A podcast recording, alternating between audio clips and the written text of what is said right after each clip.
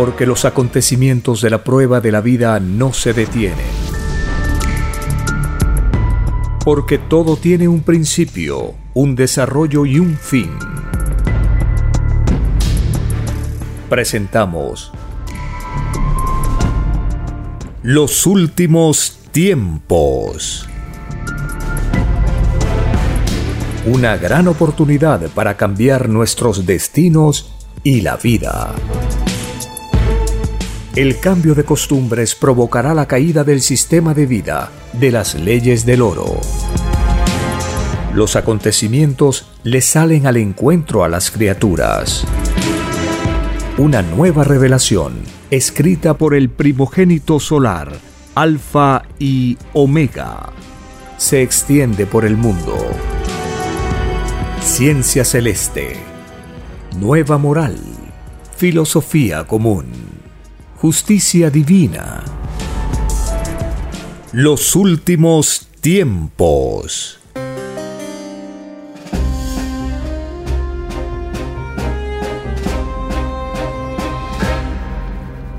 Agradeciendo al divino creador de todas las cosas, creador de la vida y del infinito universo, agradeciendo a la divina Madre Solar Omega, la divina Madre de todos, la Madre Universal, que se hace conocer por medio de doctrinas planetarias, agradeciendo al primogénito solar Cristo, el divino consolador en retorno, quien sembró una doctrina amorosa comunista hace más de dos mil años y ahora retorna para premiar a las mejores semillas mentales. Cada uno ya está listo para el divino juicio de Dios. Significa esto que cada idea genera su justicia, cada acto genera una justicia, cada acción da lugar a la divina justicia. Esta relación entre vivir y ser juzgado lo explica la ciencia celeste, porque estamos en un planeta de pruebas para ser evaluados para ser medidos y ver si tenemos mérito para reencarnar en un planeta más evolucionado o en un planeta parecido a la Tierra o en un planeta peor que la Tierra. Todo depende de cómo hemos cultivado nuestras ideas. La mente es la que hace madurar las ideas las va perfeccionando. Pero si nuestro estado mental está en desequilibrio, entonces nuestras semillas mentales, que son las ideas, tienen ese sello de desequilibrio. ¿Esto que produce en el presente y futuro de cada uno? Produce dolor, insatisfacción, intranquilidad espiritual. Por el contrario, la filosofía del trabajo y del estudio da a todos una tranquilidad espiritual porque armoniza con el trabajo y el estudio que hace la naturaleza viviente, que cumple las leyes y mandatos del divino creador. Todo está en un perfecto orden y sincronía, armonía, para que podamos, entre todos, conocer y experimentar una forma de vida como la humana, entre otras infinitas reencarnaciones que ya vamos logrando, porque dice la ciencia celeste, revelada por el Padre Eterno, que cada poro que nosotros tenemos corresponde a una reencarnación. Miremos nuestro cuerpo, son trillones de poros que tenemos. Todo lo que vemos en la naturaleza ya hemos sido minerales, vegetales, animalitos, ahora somos monitos humanos, seres humanos, pero seguimos en evolución. Nadie se detiene, porque la fuerza incontenible del universo, que busca y va hacia la perfección, a todos los influye y magnetiza. El que le da la contra a la evolución universal tarde o temprano se aburre de darle la contra, o es vencido por esta inmensa, infinita influencia magnética que transforma a los planetas de época en época, cuando el Divino Padre Eterno en su libre albedrío decide enviar una nueva doctrina al planeta de pruebas Tierra. Y esto ya ocurrió con la doctrina del Cordero de Dios.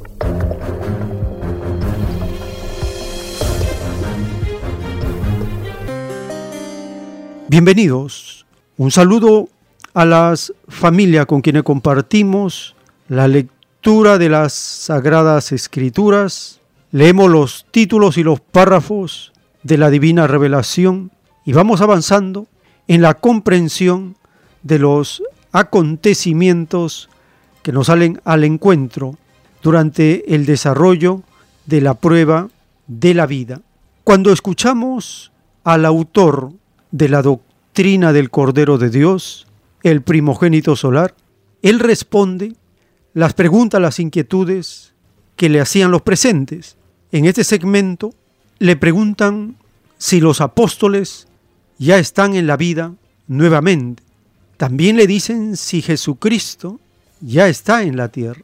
Y el autor de la revelación les dice que sí, que ya está en la tierra que con muchos ha conversado y da una revelación diciendo que muy pronto los seres humanos reconoceremos a Cristo porque le brillará su rostro como un sol, un rostro brillante como un sol de infinita sabiduría. Y revela en este audio que escucharemos que el Hijo de Dios prefiere el oriente porque la moral es más sana. Allí, en el oriente, están menos influenciados por el oro. En el occidente, no. En el occidente están totalmente influenciados por el oro. El Hijo de Dios escoge lo más sano. Los acontecimientos que vienen ocurren en la China, Rusia, India. Por ahí empieza el oriente. No ocurren en el llamado Occidente.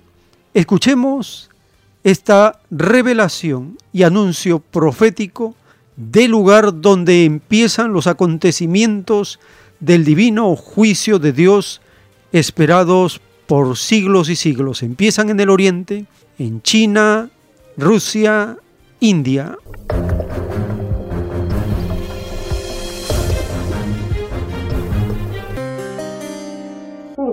Según el día de Dios, los apóstoles muchos están en la vida, otros no están. ¿Jesucristo ya Ah, sí, está él, Dios santo. ¿Está? Yo he conversado con muchos.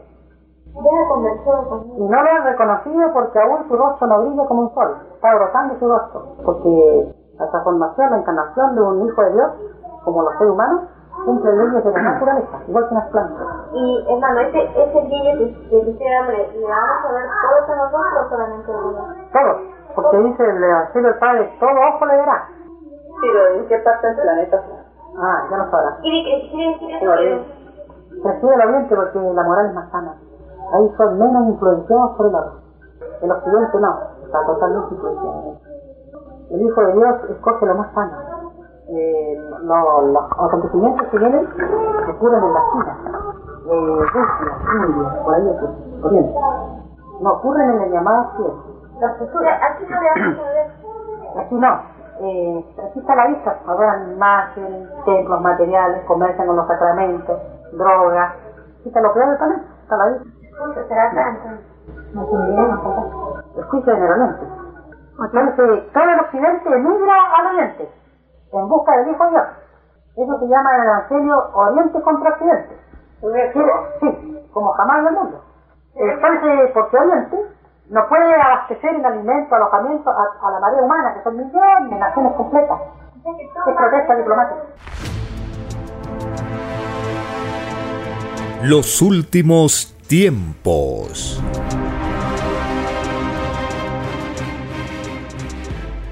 El autor de la Divina Revelación nos dice que Cristo ya está en el planeta, que muy pronto todos lo conoceremos, lo veremos, porque así fue escrito. Y los acontecimientos ocurren en el oriente. En un párrafo de los rollos del Cordero de Dios, el Divino Padre Eterno nos va explicando en qué consiste la gloria viviente de Cristo, dice el Divino Padre en el rollo telepático. La gloria viviente del primogénito solar batirá todos los récords por los que luchan los hombres, al grado tal que la psicología humana no volverá. Es un mundo el que cae, uno de los tantos que ha visto caer la Trinidad, cuyo número es infinito. El juicio final es la justicia al humilde y la caída de los explotadores en todas sus formas. Los explotadores son el mismo Satanás y no hay otro.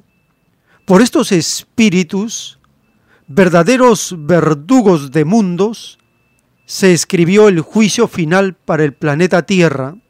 Esta revelación hará que surja disputa entre el occidente materialista y el oriente espiritualista. No habrá más guerra, porque así lo quiere la Trinidad viviente en la tierra. Cuando la Trinidad Hijo está encarnado en algún mundo, se complementa con Trinidad Padre y surge una nueva doctrina en el mundo.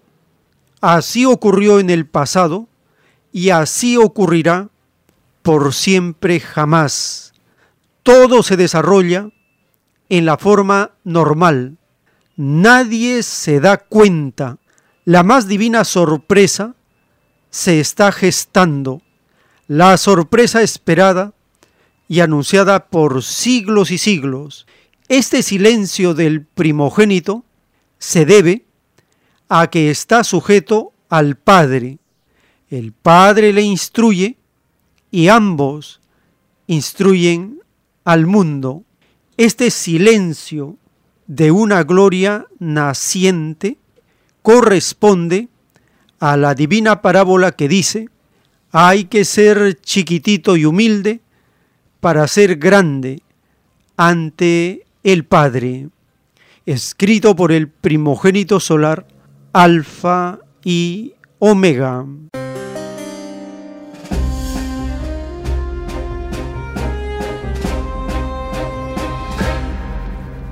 Estamos conociendo por la divina revelación el proceso que se está desarrollando en una forma que no nos damos cuenta.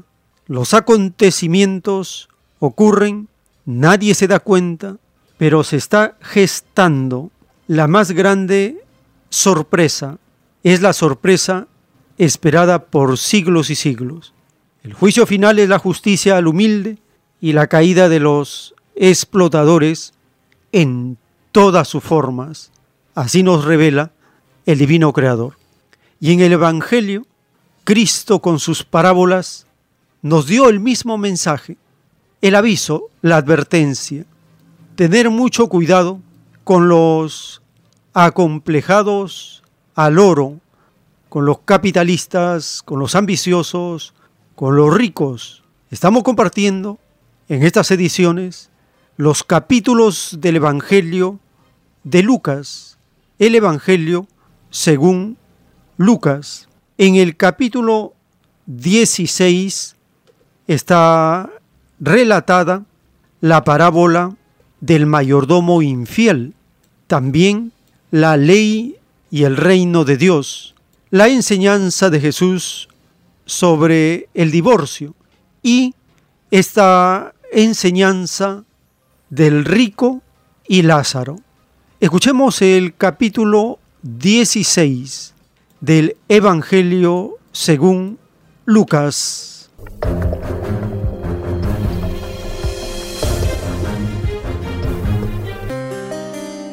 Capítulo 16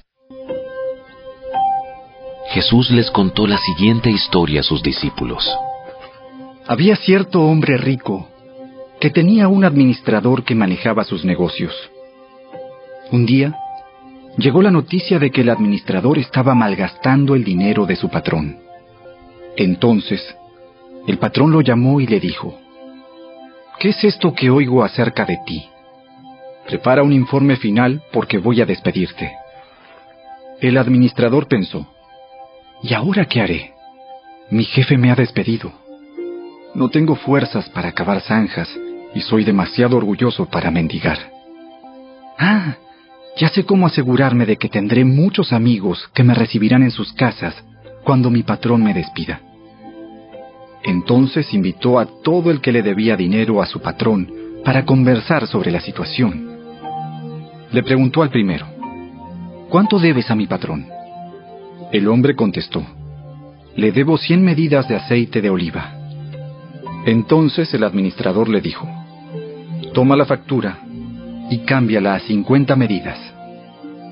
Le preguntó al siguiente, ¿cuánto le debes tú?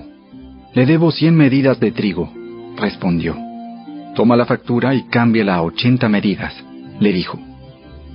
El hombre rico tuvo que admirar a este pícaro deshonesto por su astucia. Y la verdad es que los hijos de este mundo son más astutos que los hijos de la luz al lidiar con el mundo que los rodea. Aquí está la lección. Usen sus recursos mundanos para beneficiar a otros y para hacer amigos. Entonces cuando esas posesiones terrenales se acaben, ellos les darán la bienvenida a un hogar eterno. Si son fieles en las cosas pequeñas, serán fieles en las grandes. Pero si son deshonestos en las cosas pequeñas, no actuarán con honradez en las responsabilidades más grandes. Entonces, si no son confiables con las riquezas mundanas, ¿quién les confiará las verdaderas riquezas del cielo?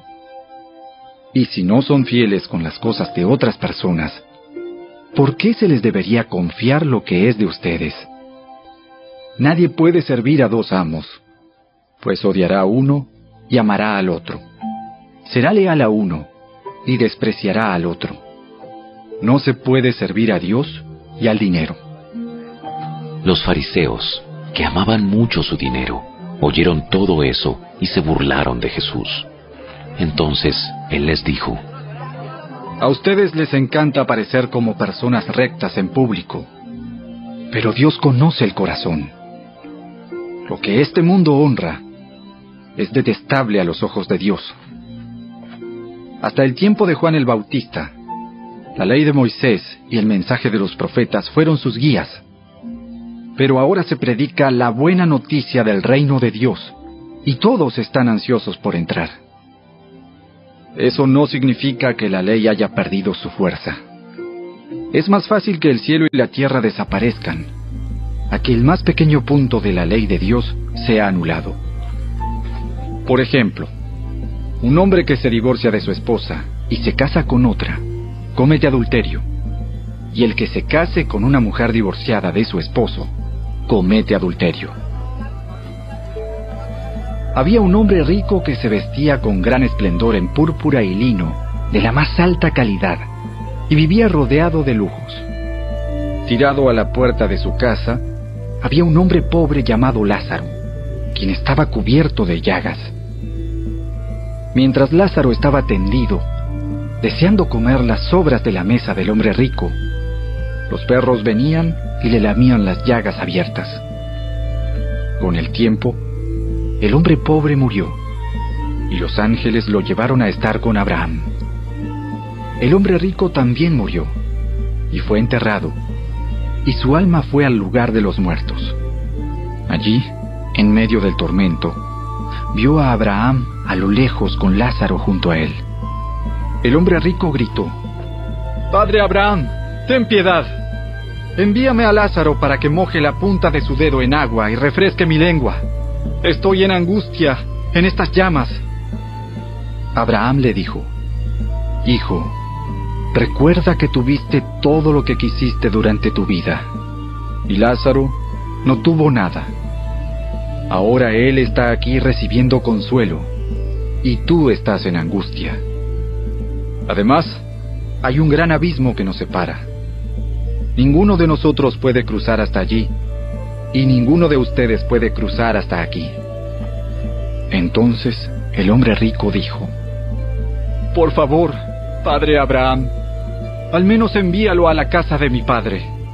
Tengo cinco hermanos y quiero advertirles que no terminen en este lugar de tormento. Abraham le dijo, Moisés y los profetas ya les advirtieron, tus hermanos pueden leer lo que ellos escribieron. El hombre rico respondió, No, padre Abraham, pero si se les envía a alguien de los muertos, ellos se arrepentirán de sus pecados y volverán a Dios. Pero Abraham le dijo, Si no escuchan a Moisés y a los profetas, no se persuadirán por más que alguno se levantara de los muertos.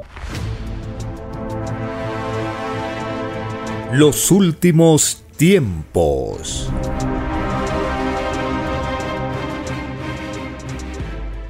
En los rollos telepáticos del juicio final, el Divino Padre Eterno nos dice, Vosotros ambiciosos del mundo, al desear tener más que otros, creasteis el desequilibrio en la justicia. Y de verdad os digo que ningún desequilibrado entrará al reino de los cielos. Vuestra maldita ambición ha sido el yugo del mundo. Y de verdad os digo que todo yugo no entrará al reino de los cielos. Y de verdad os digo ambiciosos del mundo, que en el reino seréis acusados de crear el dolor y la injusticia. Y de verdad os digo que cada criatura humana de vuestra generación os hará un cargo. Porque no hay quien que no haya sufrido la necesidad. Toda abundancia se os dio, porque pedisteis probar la abundancia. Porque no la conocíais. Se os dijo en el reino de los cielos que tal prueba era muy arriesgada se corría el riesgo de quitarle el derecho a otro. Mas, vosotros insististeis, y se os concedió.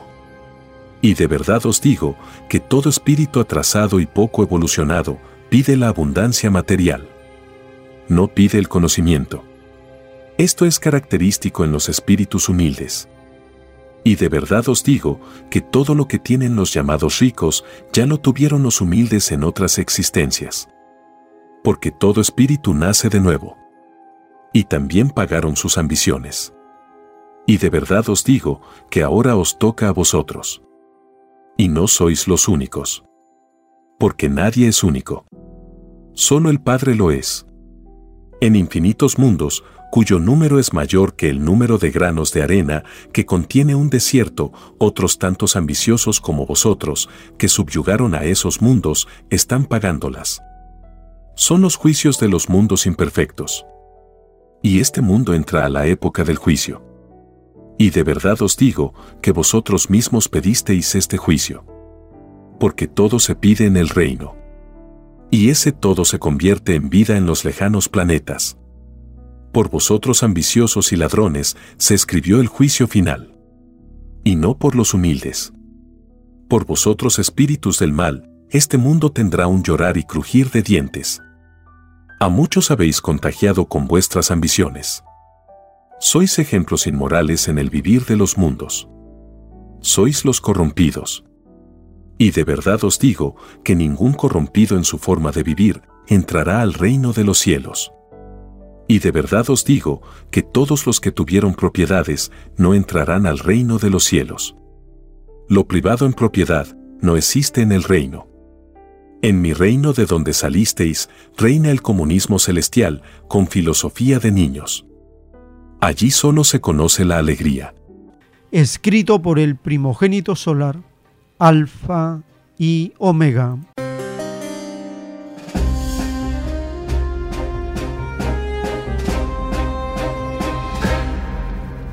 Ingresando a la página web alfayomega.com en el menú podcast encontramos con el número 89 el rollo telepático titulado Juicio Final. Los que vieron y no creyeron no entrarán al reino de los cielos. Escuchemos la primera parte antes del dibujo celeste.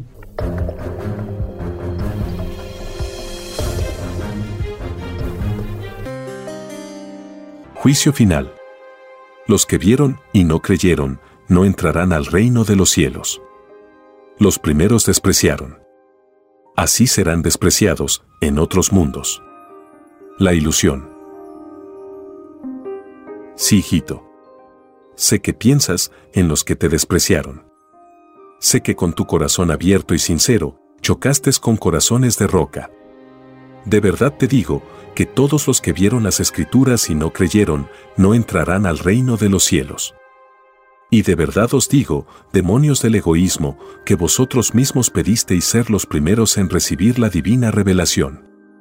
Y de verdad os digo, que quien desprecia al Hijo, desprecia al Padre.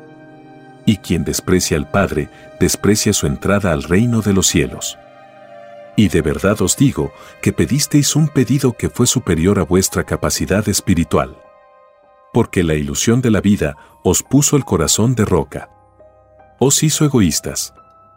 Y de verdad os digo que os perdisteis la oportunidad única de entrar a mi reino. Eran los divinos propósitos de vuestro Padre Jehová dejaros entrar al reino. Mas, de vosotros mismos salió la justicia. El mundo conocerá vuestros nombres y las circunstancias que vosotros mismos pedisteis en el reino. Vuestra acción de ingratitud será recordada por todas las generaciones porque lo del Padre es universal. Y de verdad os digo, que así como despreciasteis mi divina palabra, así seréis despreciados vosotros. Nunca creísteis a mi Hijo primogénito telepático. Y de verdad os digo, tal como Él os dijo, el Padre Jehová le dirige instante por instante. Lo que para vosotros fue una cosa normal, para mi Hijo fue y es una cosa divina en vuestras ignorancias no aceptasteis la grandeza de la doctrina. Porque sois ciegos en las leyes del Espíritu. Porque además de ser vosotros poco evolucionados, sois ignorantes voluntarios de mis escrituras. Y sois falsos. Porque os llamáis cristianos. Sois cristianos de boca. Y no por ilustración. Sois los falsos profetas del cristianismo adoráis el oro y decís que adoráis al Padre. No se puede servir a dos señores. Es por eso que despreciasteis a mi Hijo. Porque no os ofrecía oro. De verdad os digo que perdisteis la oportunidad única de ser resucitados en carne el año 2001. Perdisteis la maravillosa oportunidad de volver a ser niños de 12 años. Porque la resurrección de toda carne se acerca. Y los que no creyeron, en el poder del Padre, no recibirán esta recompensa. Con vosotros demonios de la incredulidad, se cierra todo un capítulo. Porque, por vosotros quiso empezar el Padre. Y lo despreciasteis. Cuando veáis por vuestros propios ojos, lloraréis. Recién sabréis a quién despreciasteis. De verdad os digo, que maldeciréis este mundo. Vuestras costumbres. Vuestro sistema de vida maldeciréis a vuestros propios padres, que fueron vuestros guías ciegos. Otros ilusionados. De verdad os digo que envidiaréis a los muertos. Mas, ellos también pasan lo que vosotros pasaréis. Lo de arriba es igual a lo de abajo. Vosotros arriba en otros mundos hicisteis lo mismo, lo que hicisteis aquí abajo. Despreciasteis otras escrituras de otros mundos pedisteis una oportunidad y volvisteis a caer. Todo espíritu nace de nuevo. Escrito por el primogénito solar, Alfa y Omega.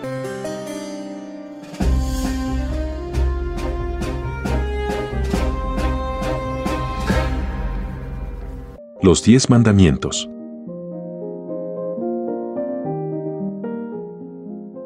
Primer mandamiento. Amarás a tu Dios y Creador por sobre todas las cosas y a tus semejantes como a ti mismo.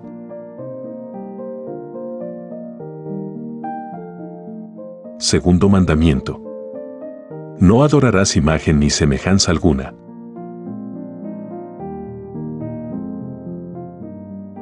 Tercer mandamiento. No tomarás el nombre de Dios en vano, porque no dará por inocente el Señor al que tomare su nombre en vano.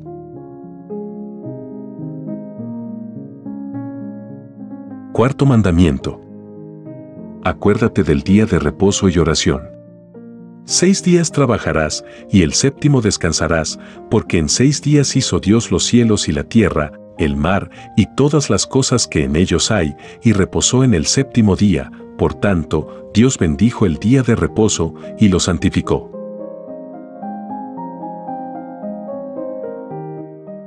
Quinto mandamiento. Honra a tu padre y a tu madre, para que tus días se alarguen en la tierra que tu Dios te da.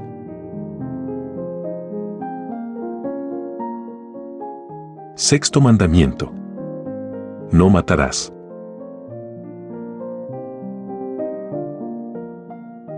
Séptimo mandamiento. No cometerás adulterio. No fornicarás.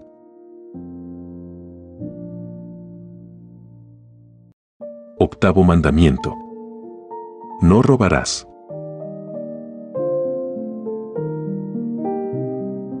Noveno mandamiento. No hablarás contra tu prójimo falso testimonio. No mentirás.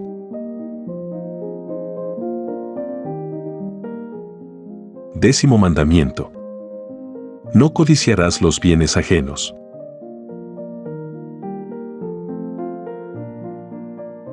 Dijo el divino Jesús de Nazaret. Pero más fácil es que el cielo y la tierra pasen, que un ápice de la ley deje de cumplirse. Libro de Lucas capítulo 16, verso 17.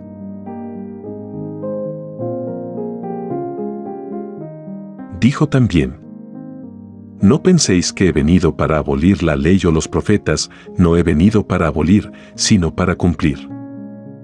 Libro de Mateo capítulo 5, verso 17.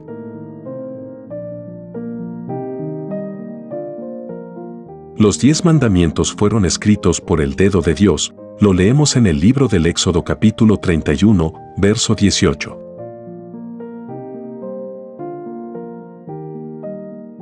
Estos diez mandamientos están basados en las Sagradas Escrituras, libro del Éxodo capítulo 20 y libro del Deuteronomio capítulo 5, y en los rollos de la doctrina del Cordero de Dios, dictados por el Divino Padre Eterno y escritos por el primogénito solar, Alfa y Omega.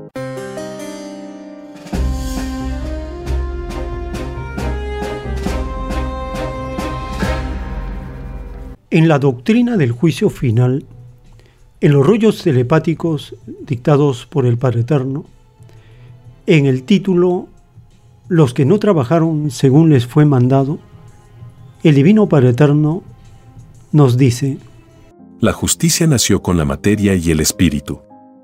La primera molécula que creó este mundo era un mandato hecho vida. Y toda vida es un divino acuerdo que está encadenado a una vida anterior porque todo espíritu nace de nuevo. Y al nacer de nuevo, su justicia se va transformando en otras justicias. Porque lo que es justo en un mundo, no lo es en el otro. Y este no lo es de otro. He aquí el alfa y la omega de vuestro entendimiento. Y la ley natural de la divinidad. Vuestra justicia planetaria llega a su fin. Porque del polvo sois. Sois de principio microscópico y os expandís dentro de lo microscópico. Vuestro desarrollo va en dirección del macrocosmos. Porque fuisteis microbios. Fuisteis chiquititos y humildes para llegar a ser grandes en el reino de los cielos. Y de verdad os digo que como microbios que fuisteis, conocisteis justicia de microbio. Y pensad que por todas las formas que tuvisteis en vuestro pasado, tuvisteis otras tantas justicias. Y de verdad os digo que todos los grandes del reino de los cielos cumplieron la misma ley. Porque en la divina psicología del Padre no existe la excepción. Existe la ley común. La filosofía salida del Padre es común a todo cuanto crea. Sus creaciones tienen réplicas y semejanzas que no tienen fin. Y en todas está la misma ley. Y de verdad os digo que en todo mundo que no se hicieron leyes comunes, imitando a lo del Padre, ninguno de esos mundos conocerá la gloria del Padre. Porque es más fácil que entre al reino un mundo que hizo leyes imitando a su Creador, que un mundo que no lo imitó. Veo en este mundo que los demonios os han creado leyes. Es por esta causa que jamás este mundo conocerá la paz. Y mucho menos la justicia. Porque los llamados legisladores no toman en cuenta mis escrituras. Han seguido el camino de la división. Que es el camino del libertinaje. De la inmoralidad y del abuso.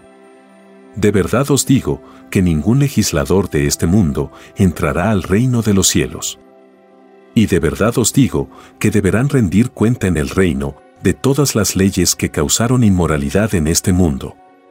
Y cada criatura que vivió la inmoralidad en la vida tiene derecho a acusaros legisladores de las leyes de la ilusión. Y de verdad os digo que todos los gobernantes que aprobaron tales leyes cumplen la misma ley.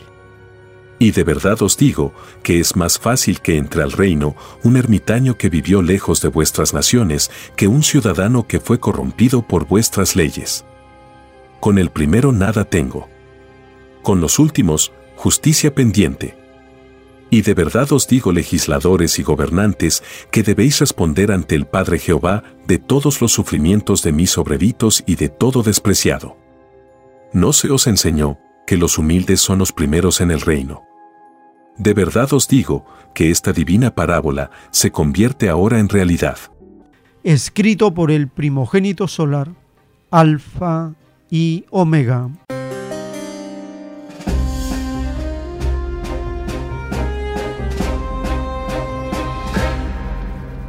Ingresando en la página web alfa y omega.com, en el menú podcast con el número 90, encontramos el rollo telepático titulado Juicio Final, los que no trabajaron según les fue mandado.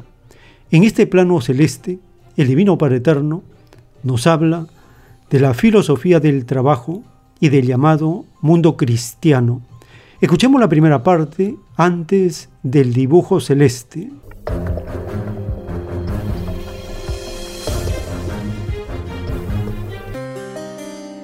Juicio final. Los que no trabajaron, según les fue mandado, no entrarán al reino de los cielos. Solo los obreros, los humildes y despreciados entrarán al reino. Sí, hijito. En tu mundo siempre se ha despreciado a quienes cultivan mis mandatos. Cuando vuestro divino Padre Jehová os dijo, te ganarás el pan con el sudor de tu frente, lo que quise deciros fue, todos debéis ser iguales, porque es la filosofía celestial que reina en los reinos del Padre. Os quise decir que todos seáis obreritos de todo conocimiento. Y de verdad os digo que todos aquellos que despreciaron el trabajo representado en el más humilde obrero no entrarán al reino de los cielos. Y deberéis sumar demonios del desprecio todos los segundos que duró vuestro desprecio. Y de verdad os digo que así como despreciasteis a mis humildes en este mundo, así seréis despreciados vosotros en otras existencias. Existencias que deberéis cumplir en lejanos mundos y fuera del reino de los cielos. Y de verdad os digo, demonios, que por cada segundo de desprecio deberéis cumplir una reencarnación. Un nuevo nacer y todos aquellos que trataron con injusticia a mis obreritos no entrarán al reino de los cielos. Y deberán sumar todos los segundos transcurridos por malos tratos. Cada segundo de violación os corresponde una existencia que deberéis cumplir fuera del reino de los cielos. Y de verdad os digo que todos vosotros demonios del desprecio y del abuso seréis acusados en mi reino de violar una divina parábola, no hagas a otro lo que a ti no te gustaría que te hiciesen. Y de verdad os digo, hijos del mundo, que todos los que hicieron daño en cualesquiera forma imaginada están en esta ley de justicia. No os vanagloriasteis en el mundo, que erais cristianos.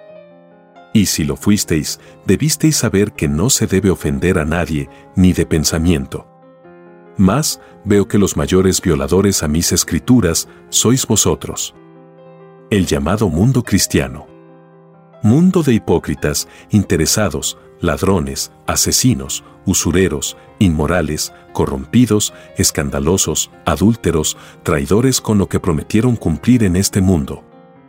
Y de verdad os digo, falsos profetas de mi palabra, que ninguno de vosotros entrará al reino de los cielos. Es más fácil que entre uno que no fue cristiano a uno que lo fue. Porque vuestro cristianismo salido de la roca religiosa vaticana no se conoce en el reino de los cielos. Ninguna filosofía que divida la fe de los mundos del Padre se conoce. No se os enseñó que solo Satanás se divide a sí mismo, las muchas creencias con que se dividió al rebaño os demuestra que el demonio estaba entre vosotros mismos. Porque ninguno de vosotros entraréis al reino. Porque ningún espíritu dividido entra al reino del Padre. ¿No se os enseñó que no se puede servir a dos señores? A dos dioses o más, diferentes. Porque solo existe un solo Dios no más. Una sola verdad y debisteis haber cultivado una sola fe con respecto al Padre. Y de verdad os digo que todos los demonios de la maldita derecha, que creó leyes y partidos y no los respetó, maldecidos serán por el Hijo primogénito. No es que el Padre apruebe vuestras divisiones, sino que os juzga como espíritus que prometisteis en el reino, no dividir a nadie y respetar todo acuerdo salido de vosotros. Y de verdad os digo, que así como dividisteis a los rebaños llamados patrias, con filosofías de partidos que no son del Padre, así seréis divididos vosotros en la eternidad. En lejanos mundos pagaréis lo que hicisteis en este mundo. Y de verdad os digo que tendréis que responder en el reino de los cielos de la acusación de ser complotadores contra la unidad del mundo. Por vosotros este mundo se dividió en naciones. Y ningún mundo dividido entra al reino de los cielos. Solo Satanás divide. Y vosotros demonios, hicisteis tal papel en la falsa historia de este mundo. Escrito por el primogénito solar, Alfa y Omega.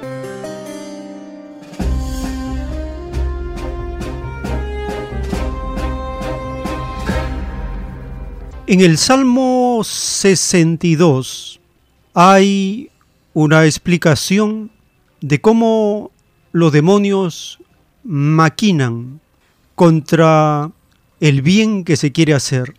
Dios, el único refugio. Salmos 62. En Dios solamente está callada mi alma. De Él viene mi salvación. Él solamente es mi roca y mi salvación. Es mi refugio no resbalaré mucho. ¿Hasta cuándo maquinaréis contra un hombre, tratando todos vosotros de aplastarle como pared desplomada y como cerca derribada?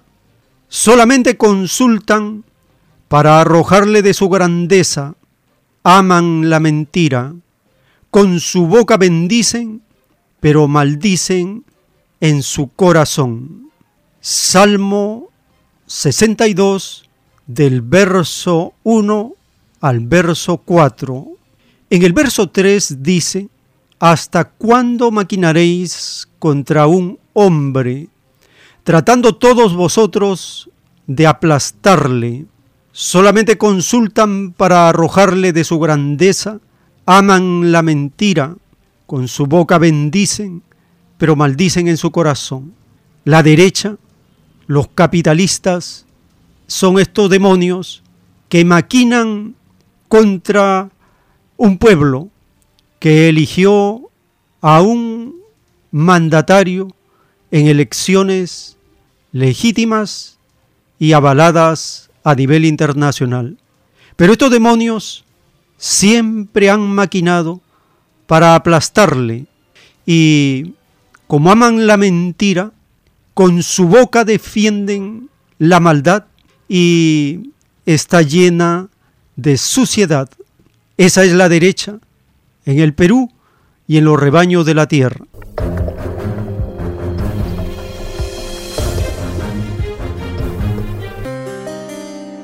En forma rápida pasó un año de la conspiración urdida por Estados Unidos contra el rebaño de Perú.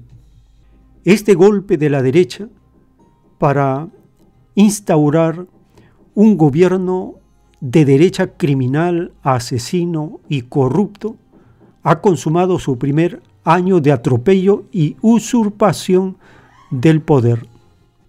Pero tal como dice la doctrina del Cordero de Dios, los demonios de la derecha se dividirán y se destruirán a sí mismos. Estamos siendo testigos de las pugnas de las mafias que gobierna y quiere apoderarse de la riqueza social, la riqueza colectiva que pertenece a todos. Una de las conspiradoras, la ilegítima fiscal, ha sido suspendida temporalmente. Otros demonios del Congreso están en la lista de los maleantes. La prensa rastrera y corrupta, siempre al servicio de la mentira. Todas las instituciones que conspiraron contra la población están desacreditadas, no tienen legitimidad. La población los repudia y espera el momento oportuno para la gran transformación que está en germen en el rebaño de Perú. Escuchemos las notas de la prensa internacional luego de la conspiración del golpe de la derecha contra el pueblo en el rebaño de Perú.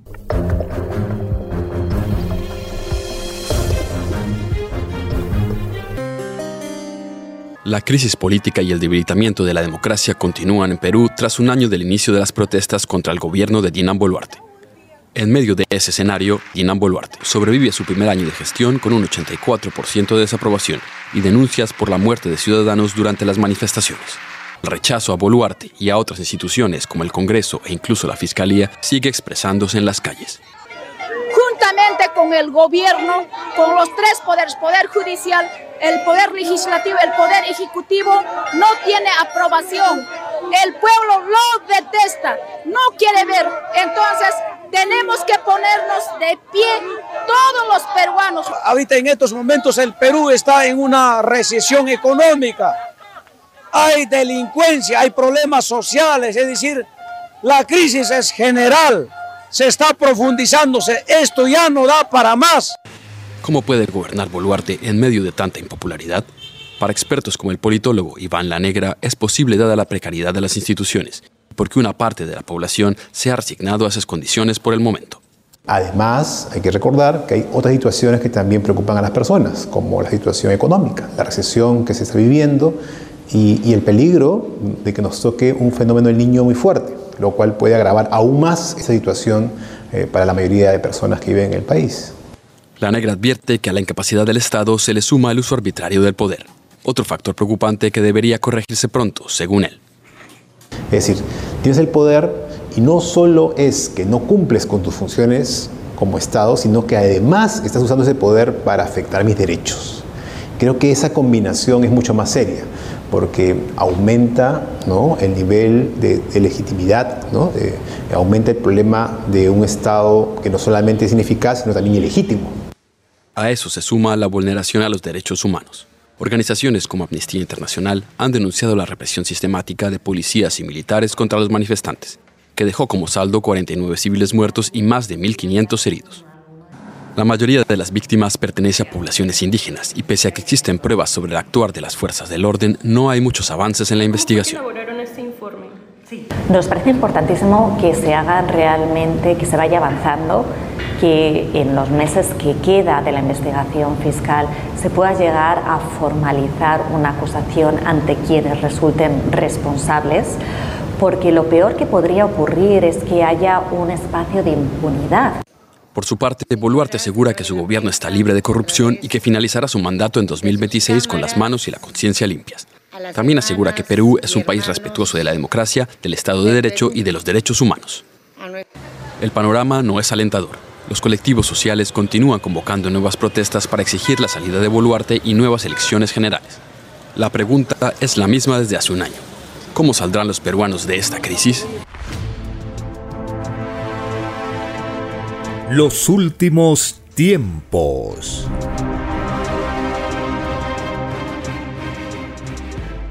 En la doctrina del juicio final, el Divino Padre Eterno nos revela, aún quedan en este mundo conspiradores que se escudan tras las instituciones, son falsos por dentro y respetables por fuera edificios blanqueados por fuera y corrompidos y sucios por dentro. Esta es la realidad que existe en los llamados congresos o parlamentos. Reina la hipocresía, una hipocresía que no conocen mis humildes, mas corren el riesgo de contagiarse. Advertidos fueron por el Padre a través de los siglos, que se cuide la izquierda de lo que hace la derecha, que se cuide de la moral corrompida por el oro, que no aprenda sus costumbres, que no los imite, porque basta una microscópica imitación y tenéis puntaje de condenado, lo que os aleja aún más del reino de los cielos, escrito por el primogénito solar, Alfa y Omega.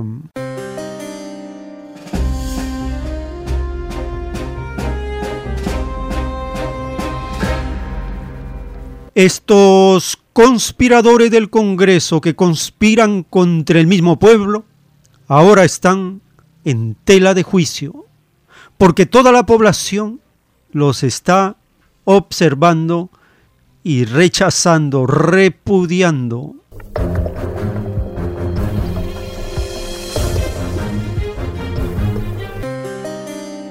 Protestas en Perú contra la Dina Boluarte. Miles de personas marcharon el jueves en Lima y otras ciudades del país para exigir la renuncia de la mandataria, con motivo del primer año de su llegada al poder tras la destitución de Pedro Castillo. Castillo, libertad. Pedro Castillo, libertad. La libertad y restitución de Pedro Castillo ante un abuso, prácticamente aquí no se está respetando los derechos de las personas y cuanto mucho más de un presidente. La entonces vicepresidenta Boluarte asumió el poder el 7 de diciembre del año pasado luego de que el Congreso destituyera a Castillo por su intento de disolver el Parlamento, gobernar por decreto, intervenir el sistema judicial y convocar una asamblea constituyente. La crisis política desató una ola de protestas que dejaron medio centenar de muertos, una veintena de ellos presuntamente a manos de las fuerzas del Estado, según la Comisión Interamericana de Derechos Humanos. Un año ha pasado que no hemos tenido justicia por esta masacre de esta dictadura, de este gobierno usurpador, genocida. No hay justicia, especialmente para nuestro presidente Castillo Terrones. En Lima, activistas de colectivos sociales marcharon al anochecer. La policía impidió su avance hasta la sede del Congreso sin que se produjeran choques. La Boluarte enfrenta una desaprobación del 80%, según el más reciente sondeo de la encuestadora Ipsos. Los últimos tiempos.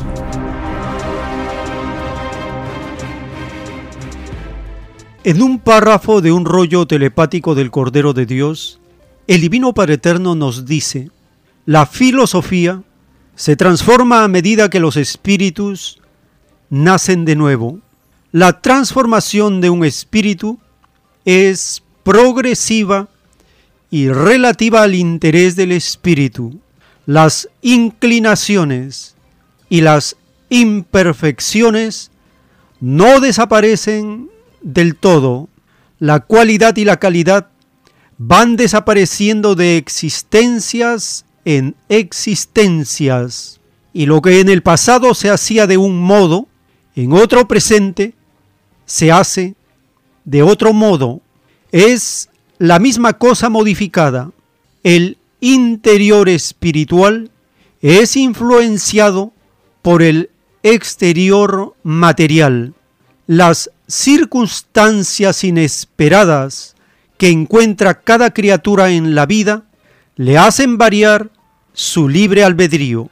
Y es así que vuestros explotadores se amoldan a vosotros y vosotros a ellos, porque de verdad os digo que si diera un poder de destruir vuestro mundo inmoral a uno de sus explotados, estad seguros que éste os haría volar, y estad seguros que sería un condenado en el reino de los cielos, porque con ello atropelló la ley del Padre que dice, no matarás. Así también lo hicieron los que os alimentan con su sistema de vida explotador. Vienen matando en forma pasiva a mi rebaño, les hacen sufrir en el planeta y no los dejan entrar al reino de los cielos. Escrito por el primogénito solar, Alfa y Omega.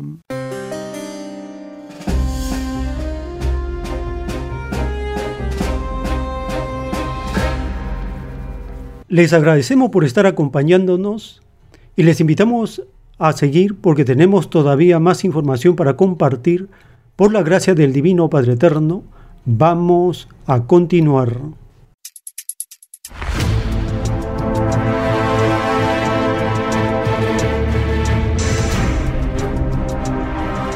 Los últimos tiempos.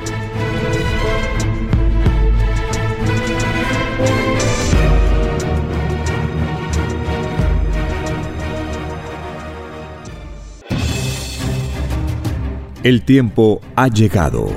Hay momentos cuando el pueblo entra en un estado de soberanía y esto ocurre cuando el creador de la vida ordena cambiarlo todo. Por mandato divino, está escrito en la doctrina Alfa y Omega que deben constituirse congresos de obreros y obreras en todas las naciones. Cristo dijo en Lucas 12, verso 32, no temáis, pequeño rebaño, porque a vuestro Padre le ha placido daros el reino. Solo una unidad común y con nueva moral dará paz al mundo. Por orden de Dios Padre, el mundo será dirigido por los trabajadores. Ha llegado el tiempo para que el pueblo escoja su propio destino y se gobierne a sí mismo. Alegraos humildes del mundo, vuestro yugo llega a su fin.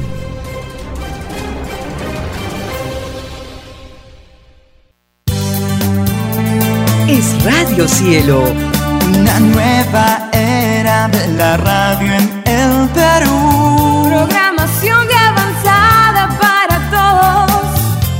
Es Radio Cielo, el mejor anhelo de tu vida. Es Radio Cielo, sembrando amor y conciencia. Es Radio Cielo. Ahora, tu radio favorita, Cielo, llega a todo el mundo. Visítanos e interactúa con todos tus conductores de la variedad de programas que ofrece tu radio Cielo. Radio Cielo en la red. Ingresa a la www.radiocielo.com.pe y desde tu teléfono móvil, interactúa con nosotros. Radio Cielo, a la vanguardia de la tecnología. Te- te- tecnología. Ci- Cielo.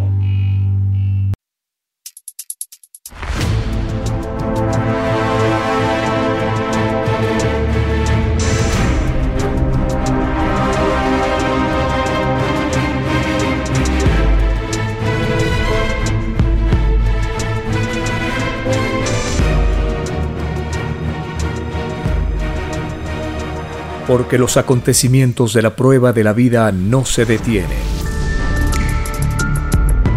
Porque todo tiene un principio, un desarrollo y un fin. Estamos compartiendo los últimos tiempos. Una gran oportunidad para cambiar nuestros destinos y la vida. El cambio de costumbres provocará la caída del sistema de vida, de las leyes del oro. Los acontecimientos le salen al encuentro a las criaturas. Una nueva revelación, escrita por el primogénito solar, Alfa y Omega, se extiende por el mundo.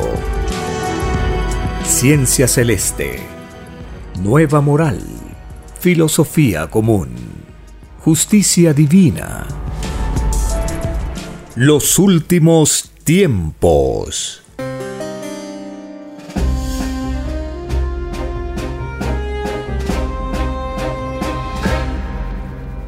Agradeciendo al divino creador de todas las cosas, quien con su infinito poder hace cosas colosales.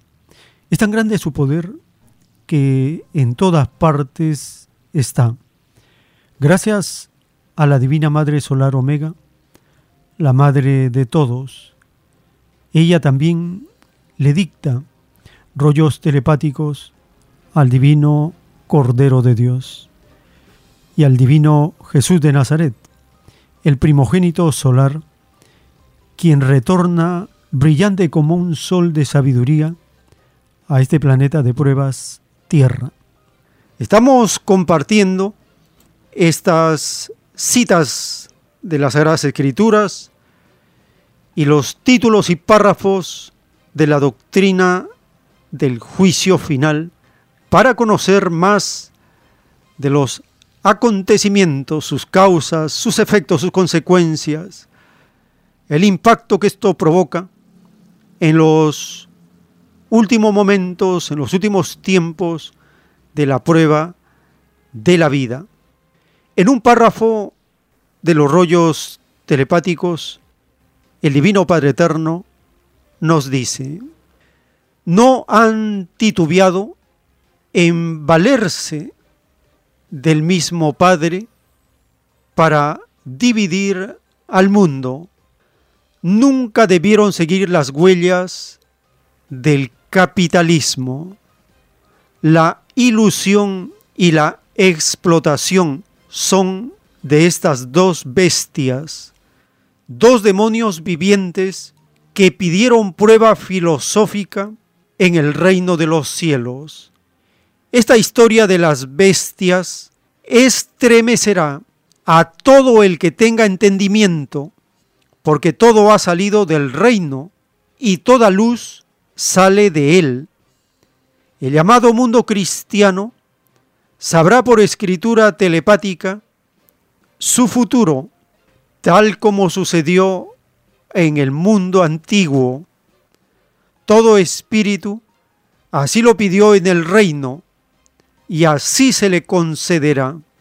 Surgirá una guerra intelectual o polémica entre Oriente y Occidente por la causa del Cordero de Dios.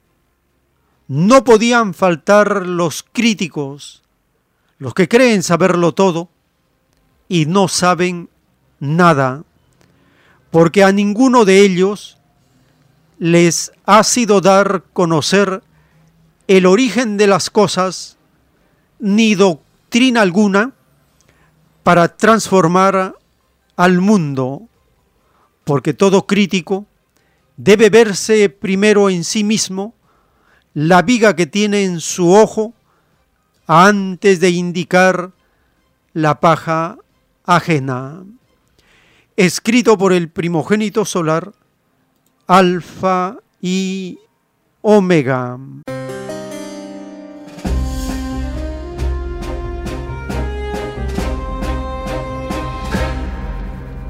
Para conocer eh, un poco más acerca de la psicología de estos extraños seres, tanto de la religión capitalista como de los capitalistas, escuchando la voz del autor de la doctrina del Cordero de Dios, respondiendo a las preguntas que le hacían los hermanos, las hermanas, le preguntan qué de malo tiene que alguien reciba una herencia y sea rico.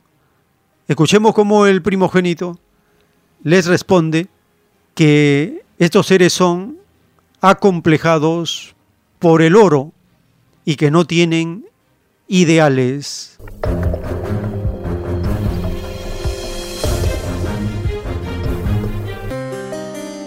Lo de arriba es igual a lo de abajo.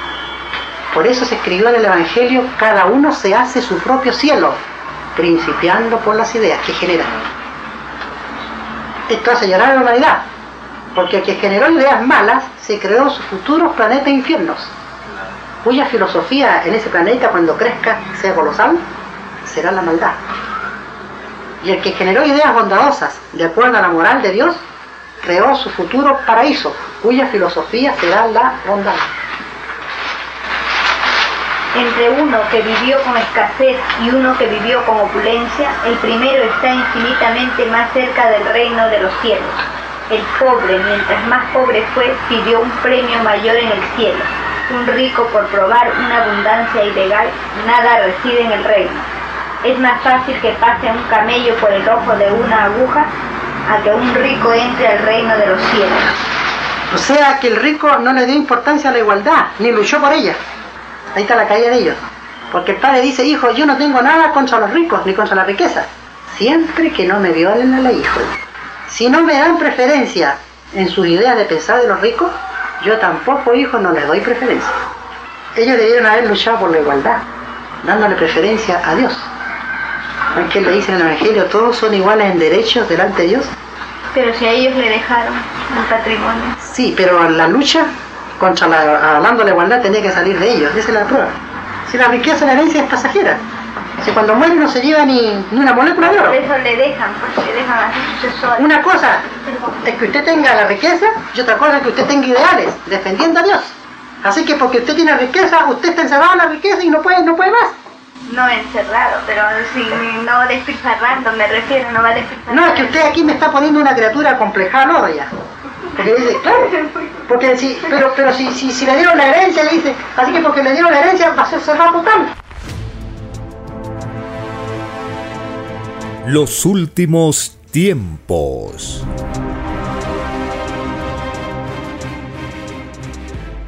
En el juicio intelectual de Dios para esta humanidad, para este mundo, en el libro Lo que vendrá, están los títulos de los rollos telepáticos dictados por el Divino Padre Eterno. El título 116. En la prueba de la vida, en medio de los quehaceres diarios del mundo de la prueba, apareció por sorpresa la divina revelación de Dios. El mundo la consideró al principio como una revelación más de las tantas que hubieron, y los primeros en verla la empezaron a atrasar. Este extraño atraso para con lo de Dios se paga segundo por segundo. El atraso lo encabeza la extraña roca religiosa. Desde hacía muchos años que la roca religiosa sabía de la existencia del rollo del Cordero de Dios. Es más fácil que entren al reino de los cielos los que en nada atrasaron lo de Dios, a que puedan entrar los que cayeron en un extraño olvido de lo que ellos mismos pidieron en el reino de los cielos, escrito por el primogénito solar, Alfa y Omega.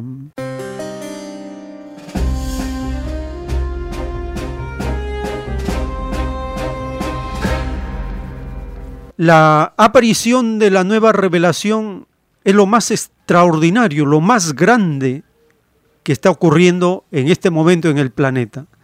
Muy pronto veremos las consecuencias de la divina revelación que no tiene fin. Y el Hijo de Dios, Cristo, advirtió de estas caídas de los seres humanos. En el Evangelio según Lucas, en el capítulo 17, están las palabras de advertencia de Cristo, las ocasiones de caer. También el pedido que hacen los apóstoles diciéndole a Cristo, aumentanos la fe. Está el deber del siervo, los diez leprosos que son limpiados son curados por Cristo y el anuncio de la venida del reino, porque le preguntan a Cristo cuáles son las señales, las advertencias de la llegada del reino y del Mesías, del Hijo del Hombre, de Cristo. Escuchemos el capítulo 17 del libro de Lucas.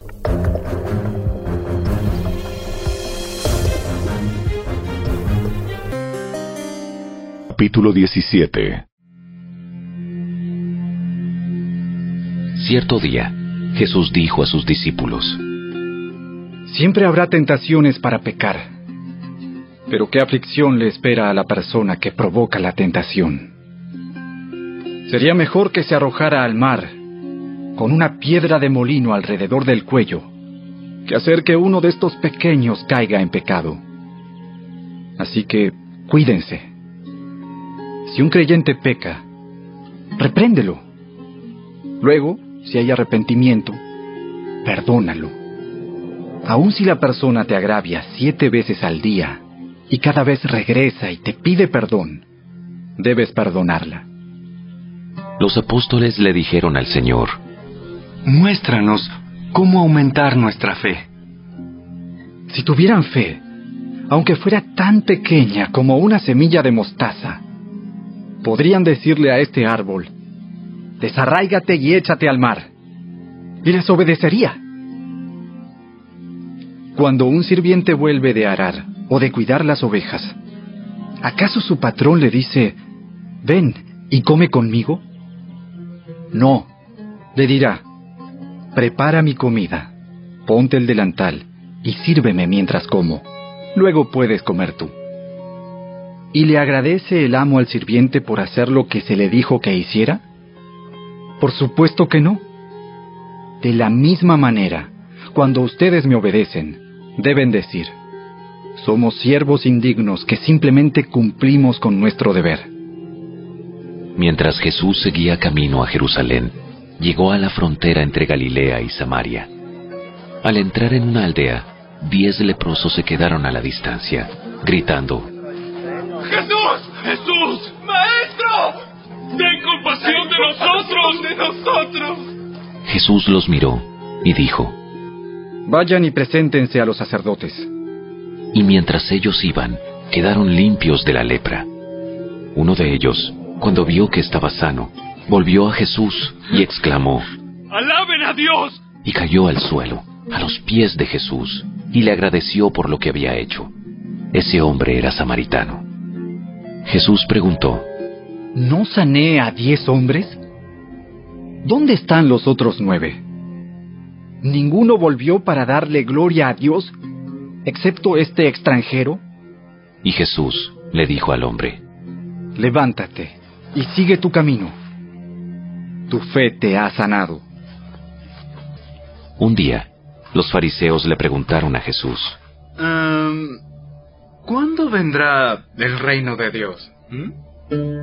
No pueden descubrir el reino de Dios por medio de señales visibles. Nunca podrán decir, aquí está, o está por allí, porque el reino de Dios ya está entre ustedes. Entonces dijo a sus discípulos, Se acerca el tiempo en que desearán ver el día que el Hijo del Hombre regrese, pero no lo verán. Algunos les dirán, miren, allí está el Hijo del Hombre, o aquí está, pero no lo sigan, pues así como el relámpago destella e ilumina el cielo de un extremo a otro, así será el día cuando venga el Hijo del Hombre. Pero primero, el Hijo del Hombre tiene que sufrir terriblemente y ser rechazado por esta generación. Cuando el Hijo del Hombre regrese, será como en los días de Noé. En esos días, la gente disfrutaba de banquetes, fiestas y casamientos, hasta el momento en que Noé entró en su barco y llegó el diluvio y los destruyó a todos. El mundo será como en los días de Lot, cuando las personas se ocupaban de sus quehaceres diarios, Comían y bebían, compraban y vendían, cultivaban y edificaban, hasta la mañana en que Lot salió de Sodoma. Entonces llovió del cielo fuego y azufre ardiente, y destruyó a todos. Sí, será todo como siempre, hasta el día en que se manifieste el Hijo del Hombre. Ese día, la persona que esté en la azotea no baje a la casa para empacar. La persona que esté en el campo no regrese a su casa. Recuerden lo que le pasó a la esposa de Lot. Si se aferran a su vida, la perderán. Pero si dejan de aferrarse a su vida, la salvarán. Esa noche, dos personas estarán durmiendo en una misma cama. Una será llevada y la otra dejada. Dos mujeres estarán moliendo harina juntas en un molino. Una será llevada, la otra será dejada. Los discípulos le preguntaron, ¿Dónde sucederá eso, Señor? Así como los buitres, cuando se juntan, indican que hay un cadáver cerca. De la misma manera, esas señales revelan que el fin está cerca.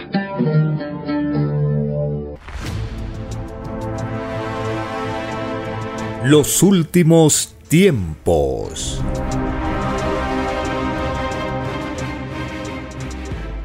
En el juicio intelectual de Dios para este mundo, en el libro Lo que vendrá, están escritos los títulos de los rollos telepáticos del Cordero de Dios, dictados por el Divino Padre Eterno. El título 341. En la prueba de la vida existieron los llamados intermediarios. Estos hicieron aún más dolorosa la prueba de la vida humana. Contribuyeron a que el costo de la vida fuese aún más caro. Toda extraña ganancia lograda con el dolor de los demás se paga molécula por molécula en el divino juicio de Dios. Es más fácil que entre al reino de los cielos el que a nadie explotó sus necesidades a que puedan entrar los que cayeron en tan extraña inmoralidad, escrito por el primogénito solar, Alfa y Omega.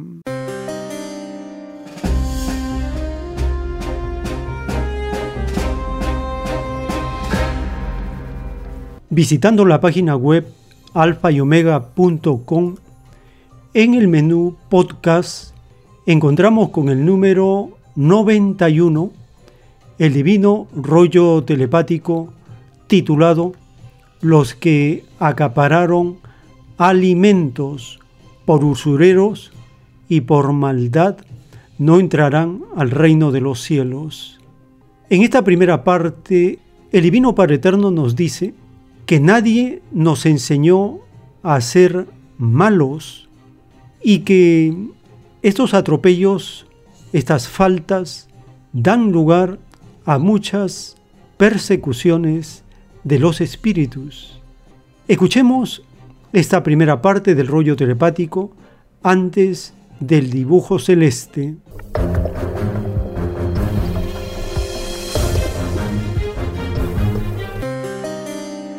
Divino juicio. Los que acapararon alimentos. Por usureros y por maldad no entrarán al reino de los cielos. Así les será quitado en otras existencias. Sí, hijito. Todo el que ocultó los alimentos o los votó por el deseo de causar mal no entrarán al reino de los cielos. Y de verdad te digo que la mayoría está entre los condenados. Porque mientras más grande fue la cantidad de alimentos o de cualquier otro artículo que se ocultó a mis humildes, mayor es el puntaje de tinieblas ganado por el demonio. Y de verdad os digo, Satanás es del mundo, que por cada gramo de lo oculto es una existencia que debéis cumplir fuera del reino de los cielos. Y de verdad os digo que debéis añadir todos los segundos en que permaneció oculto el alimento o el artículo.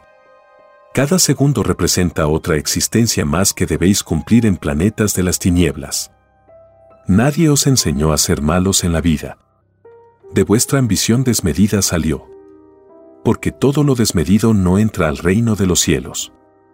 Tanto en lo material como en lo espiritual. Y de verdad os digo que cada gramo de alimento que escondisteis os acusará en mi presencia. Porque todo lo existente salió del reino de los cielos.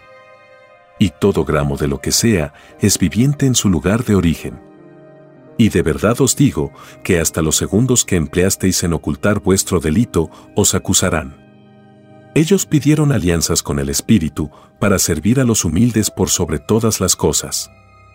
Y de verdad os digo que los acusadores muchas veces se convierten en perseguidores.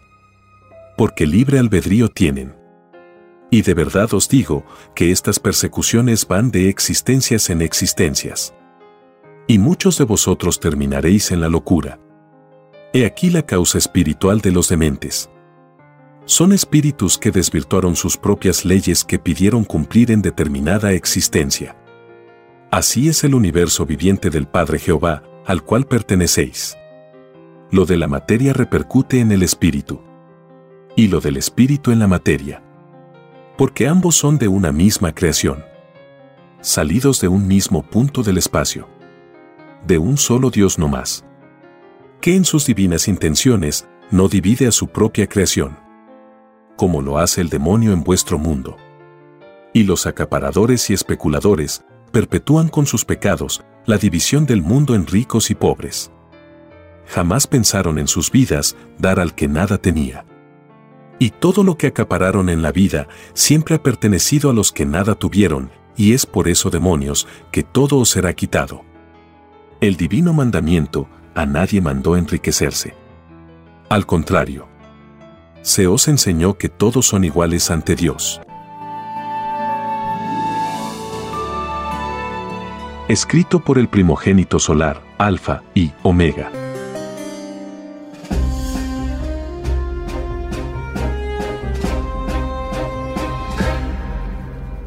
En el juicio intelectual de Dios para esta humanidad, en el plano celeste del juicio final, los que ganaron sueldos fabulosos, el Divino Padre Eterno nos habla del dinero, del significado de los capitalistas y de el destino que tendrán estas criaturas que practicaron una inmoralidad y una injusticia en el vivir.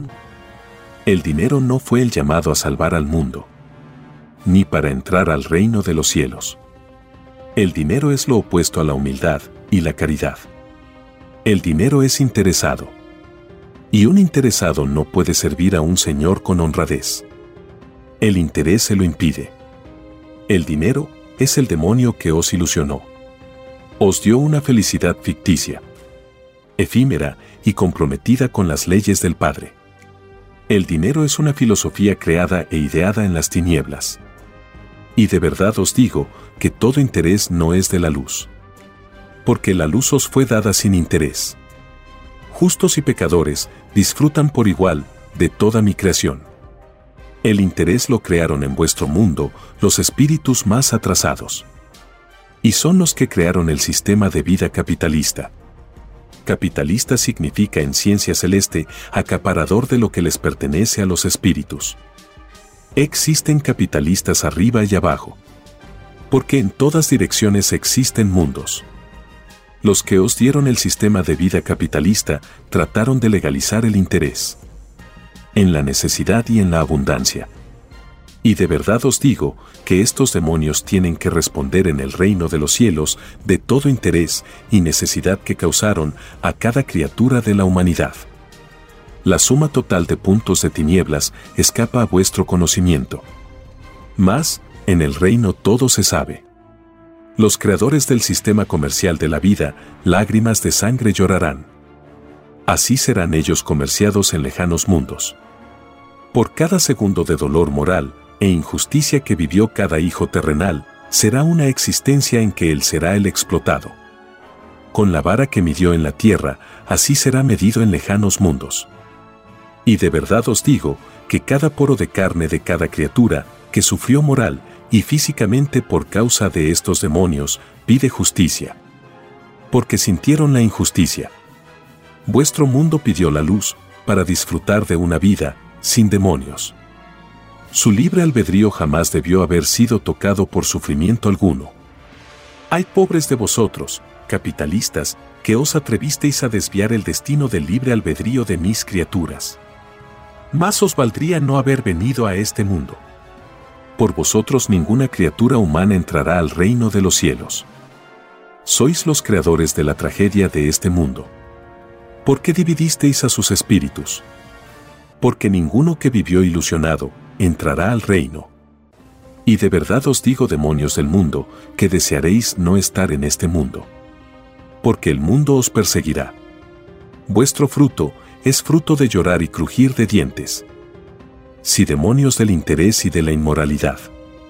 Vuestro reinado se viene abajo. Creadores del sufrimiento en sistemas de vida.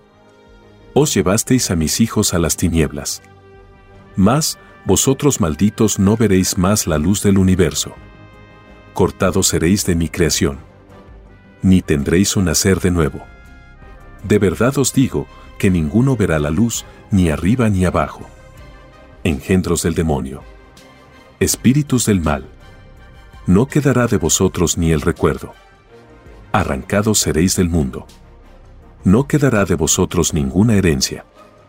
He aquí la caída del demonio de este mundo. He aquí el Cordero de Dios, vence a Satanás y sus legiones de ambiciosos y explotadores. He aquí el fin de una bestia, cuyo símbolo fue el dinero de la ilusión. He aquí el león faraónico que se llevó la mejor parte. Más, ganó las tinieblas. He aquí cae el más grande misterio de la maldad viviente. He aquí, a los últimos ser los primeros. He aquí el destino y suspenso de un instante en el reino de los cielos. He aquí vuestra causa sin el olvido acostumbrado. He aquí la luz hecha revolución planetaria. He aquí un mundo que gemirá, como gimen otros en el espacio. He aquí el alfa y la omega de un desconocido sistema de vida. He aquí la ciencia omega. La ciencia galáctica que se impondrá al materialismo salido de unos demonios. He aquí la verdad hecha reencarnación. Como lo fue dos veces en el pasado. He aquí el principio de un llorar y crujir de dientes. He aquí el nacimiento de un Padre solar. El brillante como un sol de sabiduría. He aquí un rostro brillante como el sol. He aquí la maravilla venida del reino de los cielos. He aquí lo absurdo y efímero de un mundo que se creyó más de la cuenta. He aquí el pavor de un mundo que olvidó la humildad. He aquí el más grande poder viviente que ni un pelo de su cabeza tocaréis. He aquí al Creador de vuestra naturaleza. He aquí el Alfa y la Omega hecho carne. He aquí la Trinidad en forma humana. He aquí un sol primogénito. He aquí al Hijo del Hombre. He aquí a la cabeza de los humildes. He aquí al esperado por siglos y siglos. He aquí al gran consolador. He aquí el Verbo hecho carne. He aquí la ley de arriba. He aquí la verdad viviente, hecha doctrina. He aquí al Rey de Reyes. He aquí al que levitará surcando los aires en gloria y majestad.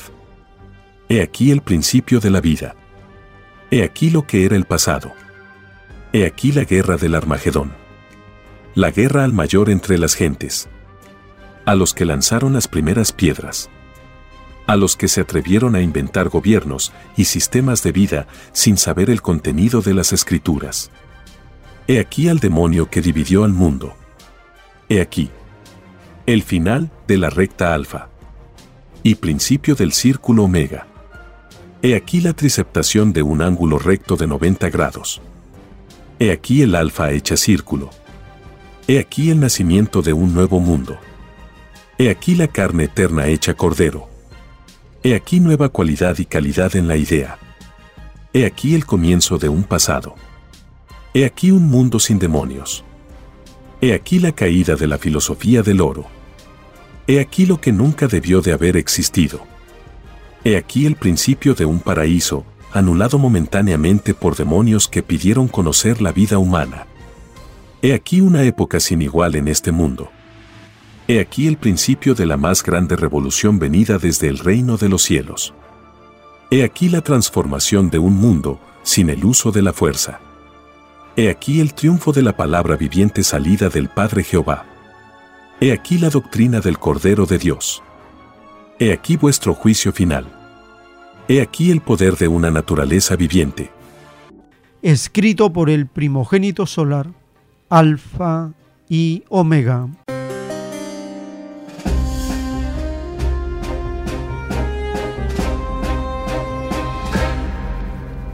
Ingresando en la página web alfayomega.com, en el menú podcast encontramos con el número 92 el rollo telepático titulado Juicio Final, los que ganaron sueldos fabulosos.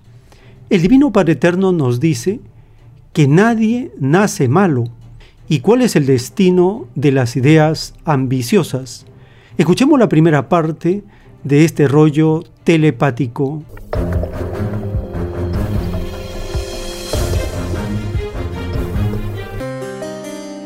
Juicio final. Los que ganaron sueldos fabulosos, mayores de lo que ganaron los humildes, no entrarán al reino de los cielos. El oro no conduce al reino del Padre. Sí, hijito. Quien ganó un sueldo superior al menor sueldo, no entrará al reino de los cielos porque hicieron lo opuesto a la palabra del Padre. Mi divina palabra dice, todo humilde es primero en el reino del Padre. Quise decir, primero por sobre todas las cosas materiales. El solo hecho de ser el primero en el reino enseña con mayor razón que se es primero en lo humano. Es lo que olvidaron los hipócritas que se hacen llamar cristianos. Falsos profetas de mi palabra. Porque son cristianos de boca y no de corazón y mucho menos de ilustración. De verdad os digo que ningún falso cristiano entrará al reino de los cielos. Como tampoco entrarán los que confeccionaron los usureros sueldos. Todo aficionado al oro no es de mi reino. Y de verdad os digo que más os valdría no haber conocido el oro en ninguna de sus formas. La inclinación a preferir un metal precioso está en la misma ley. Porque de verdad os digo que es más fácil que entre al reino uno que no conoció joya alguna a uno que la usó. Vuestro Padre premia hasta la más mínima sencillez, como igualmente castiga la más mínima falta. La perfección del Padre es así. Quiere siempre lo mejor para sus hijos. Son los hijos los que quebrantan la ley. Nadie nace malo. La maldad se aprende por imitación ya sea en el presente o en existencias pasadas. Y si el malo es castigado, más castigado es aún aquel por el cual vino la maldad. Y de verdad os digo que vuestro sistema de vida basado en el poder del oro es la causa mayor de todo mal en este mundo. Y de verdad os digo que si no hubieseis conocido el oro, todos vosotros entraríais de nuevo a mi reino. El oro os dividió y de verdad os digo que ningún espíritu dividido entrará al reino de los cielos. Solo Satanás se divide a sí mismo. Y vosotros fuisteis divididos en ricos y pobres. Y vuestro pensar se entretuvo en la vida en llegar a ser rico. Y de verdad os digo que todo pensar que solo pensó en ser rico no entrará al reino de los cielos. Pedisteis el pensar para pensar en el Padre. Y no en otro Dios. De verdad os digo, que desear algo, que no es el Padre, es alabar a otro Dios. Porque todo tiene jerarquía en la creación del Padre. El término, todo, no es como el de vosotros. El todo del Padre no tiene ni principio ni fin. Y de verdad os digo, que cada gesto que hacéis en la vida es otro Dios. Porque todo es viviente y eterno. Mi divina creación es tan infinita que la llamada fantasía se vuelve realidad. Y no solo existe vuestra fantasía en su cualidad y calidad, como fantasía terrenal. Porque mi creación no se reduce a un solo mundo. Mi creación no tiene límites. porque en el más mínimo tiempo imaginable nacen nuevos mundos sin cesar. Y su número es infinitamente superior a los que ya son maduros. Es el universo expansivo pensante. Universo viviente. En que cada idea generada se transforma en colosal planeta. Porque hay que ser chiquitito y humilde para llegar a ser grande en el reino de los cielos. Y de verdad os digo que todos aquellos que generaron ideas ambiciosas en la vida crearon planetas cuya filosofía es la ambición. Y futuros padres son de sus mundos. Porque cada uno se hace su propio cielo. Y de verdad os digo que la más alta jerarquía de la filosofía del oro es el dios Osiris. Y de verdad os digo que sus mundos son las tinieblas. Ese es el destino que tendrán los creadores del oro y sus seguidores. Creadores del sistema de vida basado en el oro. Tal forma de sistema de vida no está en mis mandamientos. Al contrario, dice mi ley, no robarás. Escrito por el primogénito solar, Alfa y Omega.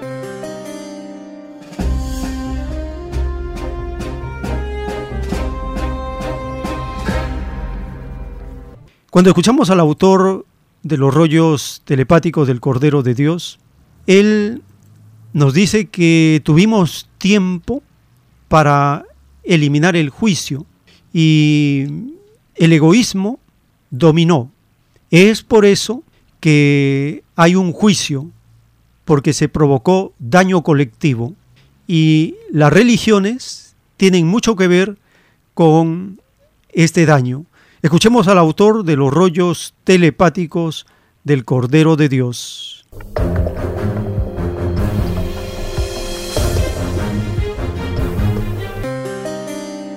El hombre, dice Padre, tuvo oportunidad, hubiese sido más profundo en lo de él, de eliminar el juicio. Tuvo siglos. Si nos puso un juicio para el futuro, es que nosotros vamos a violar su ley y vamos a caer. Vamos a evitar esto.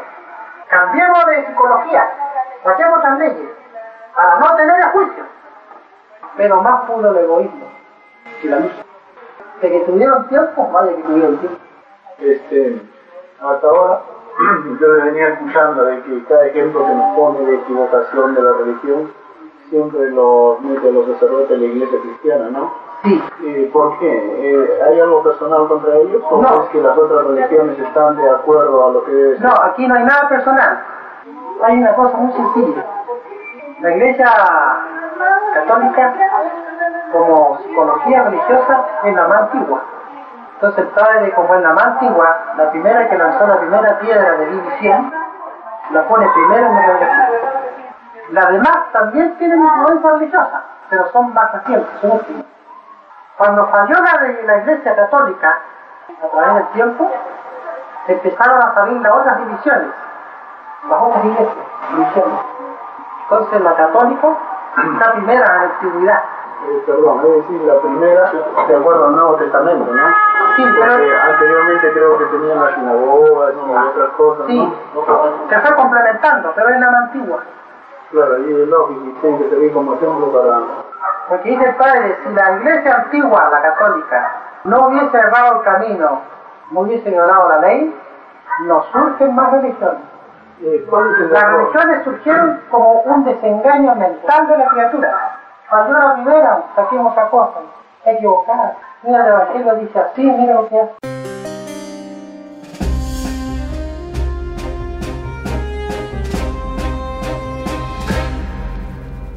En la doctrina del juicio final, en el libro Lo que vendrá, están los títulos de los rollos telepáticos dictados por el Divino Padre Eterno. El título 680. En la prueba de la vida surgieron las llamadas naciones, extraño sistema de vida que nadie pidió a Dios, porque nada dividido se pide a Dios. En muchas naciones surgió el extraño golpe militar, una extraña forma de atropello al libre albedrío de muchos. En cada nación en donde hubieron golpes, el Hijo de Dios ordenará aislamiento en medio de sismos y de llorar y crujir de dientes. Por culpa de los llamados golpes militares, es que todos tendrán que sufrir el enojo del Padre Jehová. Todo atropello al libre albedrío, por pequeño que sea, siempre provoca la ira de Dios. Y el título 1737, todos los que participaron en los llamados golpes de Estado no entrarán al reino de los cielos. Es más fácil que entren al reino los que eligieron gobierno por elecciones libres, a otros que usaron la fuerza, el engaño, el asesinato y la destrucción. Escrito por el primogénito solar, Alfa y Omega.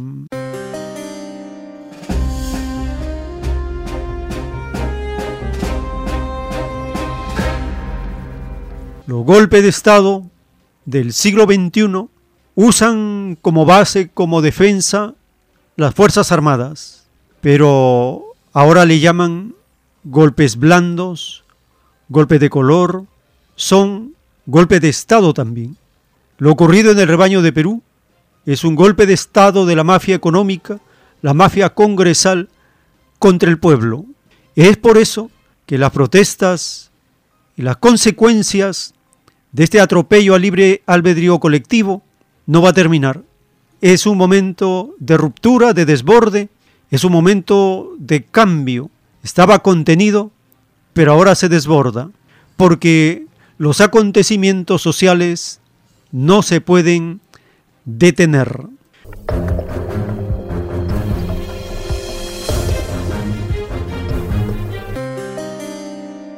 En la farsa de la justicia humana, y en la farsa del juicio que se le sigue al mandatario Pedro Castillo, y luego de mantenerlo un año secuestrado, él pide que sea excarcelado.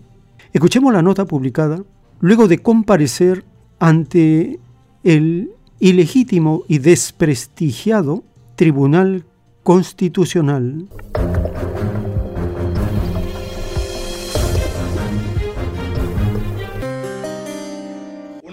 Una acción preparada para derrocar a mi gobierno. Pedro Castillo busca su libertad ante el Tribunal Constitucional. El presidente de Perú solicitó el lunes que se suspenda la prisión preventiva que cumple desde hace un año, cuando fue destituido por intentar disolver el Congreso. Señores magistrados señor presidente, solicito que se deje sin efecto y se declare nulo todo este procedimiento y sus actos posteriores el tribunal debe pronunciarse esta semana sobre cinco recursos de habeas corpus para anular un fallo judicial que envió a prisión al mandatario hasta diciembre de 2025. El 7 de diciembre del año pasado, Castillo anunció la disolución del Congreso, que iba a gobernar por decretos, y la convocatoria de una asamblea constituyente. Luego fue detenido por la policía cuando se dirigía con su familia a la Embajada de México en Lima. Nunca me levanté en armas, no tuve ni siquiera un cortador de uñas en mi mano. No se coordinó con nadie, no llamé a ningún policía, no puse una tanqueta. Castillo sostiene que fue removido del cargo en el marco de una conspiración política entre el Congreso derechista y la Fiscalía, que lo investigaba por presunta corrupción. Su caída llevó al poder a su vicepresidenta Dina Boluarte, quien enfrentó protestas que dejaron más de 50 muertos en medio de una severa represión. Los últimos tiempos.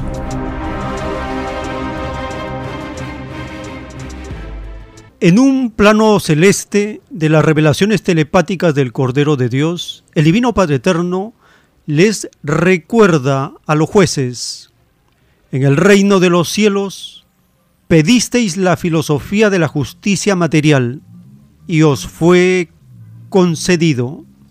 Se os hizo ver la enorme responsabilidad que os poníais entre las manos. Prometisteis dar protección al humilde. El divino Cordero de Dios os despidió antes de venir vosotros al mundo.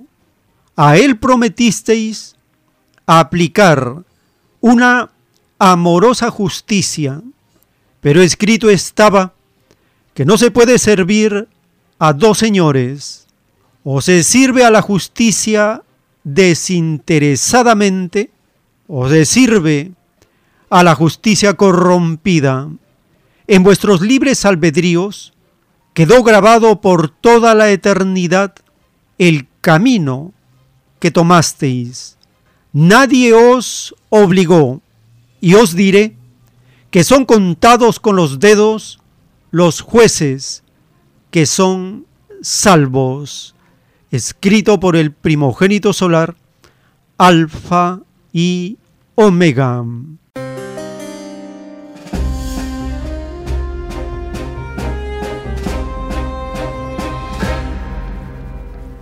La gran responsabilidad que ponen entre sus manos los que pidieron la filosofía de la justicia material. Ahora veremos cómo la justicia corrompida atropella sus mismas leyes. Uno de esos atropellos a sus propias leyes de esta farsa de justicia es el haber ordenado la liberación inmediata del maleante Fujimori. Los familiares de las víctimas del gobierno corrupto y asesino de Fujimori piden a la Corte Interamericana de Derechos Humanos declarar en desacato a este gobierno usurpador.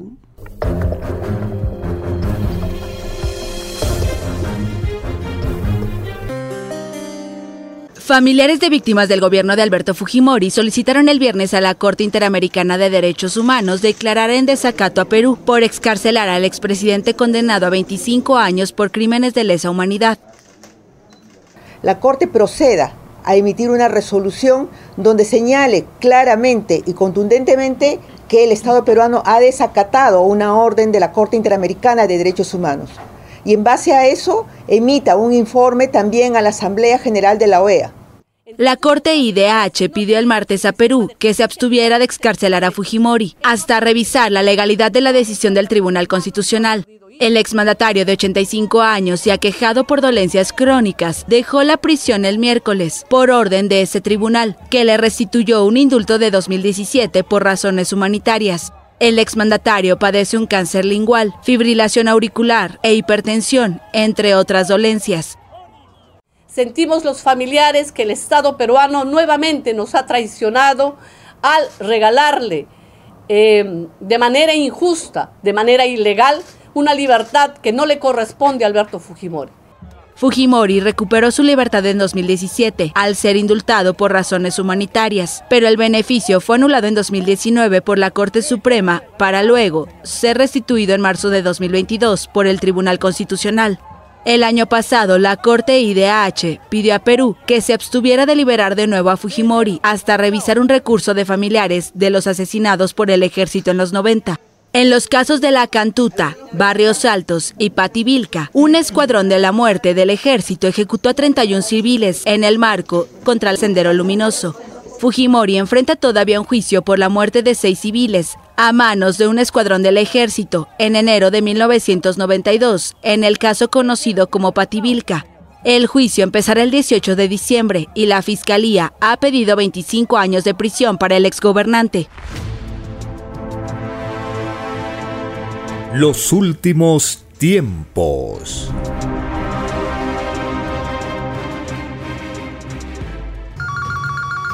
Tenemos una comunicación. Aló, su nombre, ¿de dónde se comunica? Pedro Paz de Ica. Adelante, mano, le escuchamos.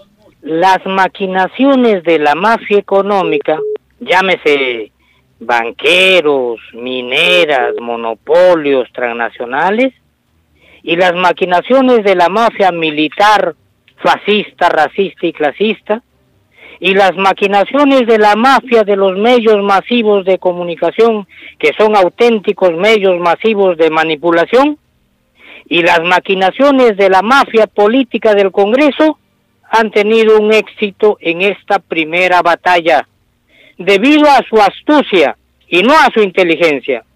Pero el Creador les hace saber lo siguiente. Oprimir a los débiles es ofender a su Creador. Libro de Proverbios capítulo 14, verso 31. Pero el Padre también dice en libro de Sirácides capítulo 36, verso 8, que los opresores de tu pueblo vayan a la ruina y que tu fuego vengador devore a sus sobrevivientes.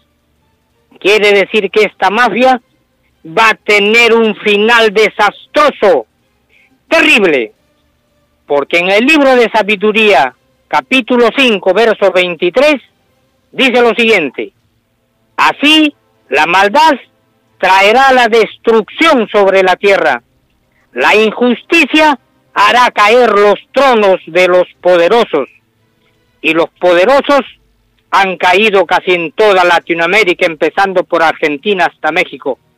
No tienen un buen final los, los poderosos de este mundo, los usurpadores del poder. Dice también en el libro de Eclesiastés, capítulo 10, versos 5 al 6, que en estos últimos tiempos los incapaces ocupan los más altos cargos y los que valen se quedan en lugares inferiores. Es decir, que los políticos, los ricos, los medios de comunicación han usurpado un poder que no les corresponde. Al pueblo les correspondía gobernar porque Dios dice que los humildes serán los primeros. Ahora bien, termino con esta cita bíblica hermosa del primer libro de Samuel capítulo 2, versos 4 al 9. El arco de los fuertes se ha quebrado y los débiles se han hecho fuertes. Los que estaban satisfechos van a trabajar por un pedazo de pan, mientras que los débiles descansan. Jehová da y quita riquezas, humilla y ensalza. Levanta del polvo al desvalido y de la mugre saca al pobre para que pueda sentarse con los grandes y ocupar un lugar de privilegio. Y los malos desaparecen en las tinieblas. Los fuertes no son ya los vencedores. Dios nos hace saber que el éxito del pueblo, que, está, que es ascendente, va a tomar el poder porque le corresponde por derecho divino. Ese poder que usurparon los ricos en este país y en todo el planeta.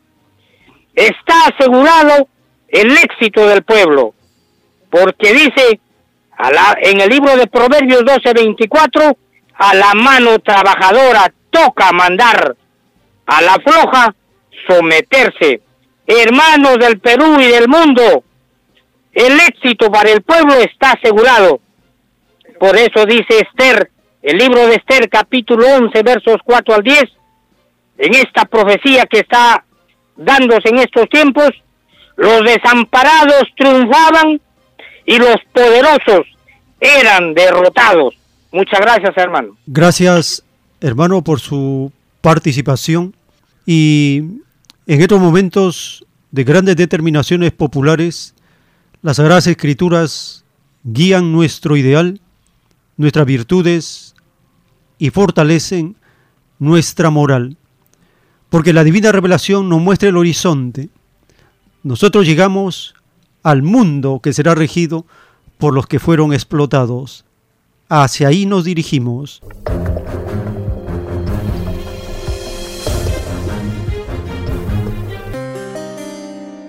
En esta parte final les recordamos que ya están disponibles todos los rollos que están en el Perú en audio. 302 rollos que desde 1978 se conocen en el Perú.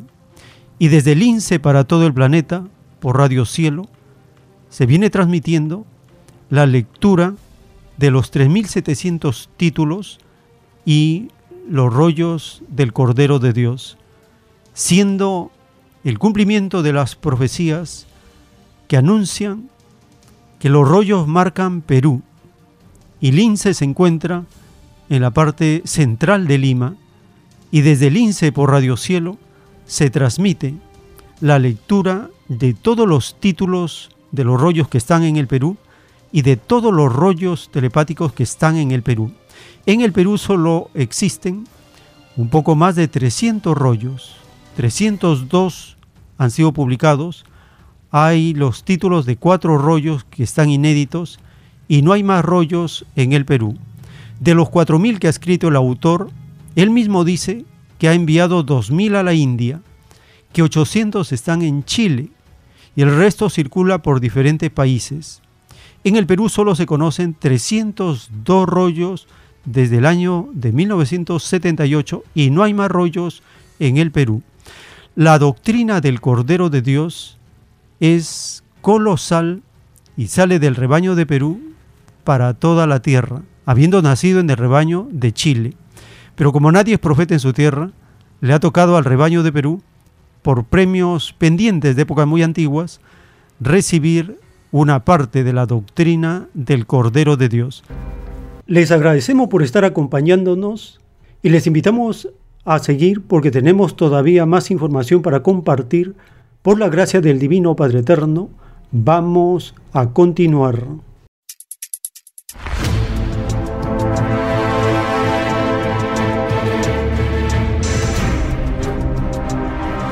Los últimos tiempos.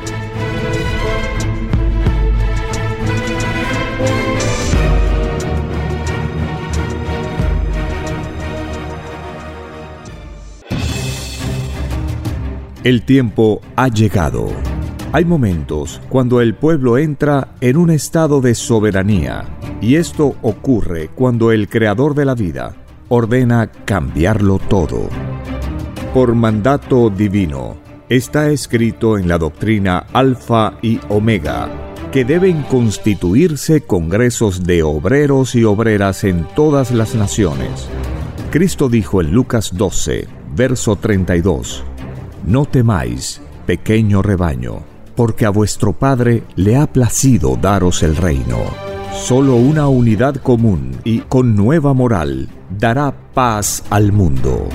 Por orden de Dios Padre, el mundo será dirigido por los trabajadores. Ha llegado el tiempo para que el pueblo escoja su propio destino y se gobierne a sí mismo. Alegraos humildes del mundo vuestro yugo llega a su fin.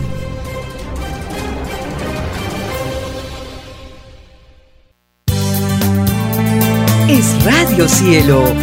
Una nueva era de la radio en el Perú. Programación de avanzada para todos.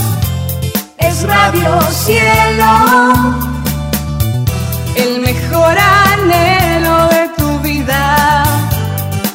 Radio Cielo. Sembrando amor y conciencia. Es Radio Cielo. Ahora, tu radio favorita, Cielo, llega a todo el mundo. Visítanos e interactúa con todos tus conductores de la variedad de programas que ofrece tu radio Cielo. Radio Cielo en la red. Ingresa a la www.radiocielo.com.pe y desde tu teléfono móvil, interactúa con nosotros. Radio Cielo, a la vanguardia de la tecnología. Te- tecnología. Ci- Cielo.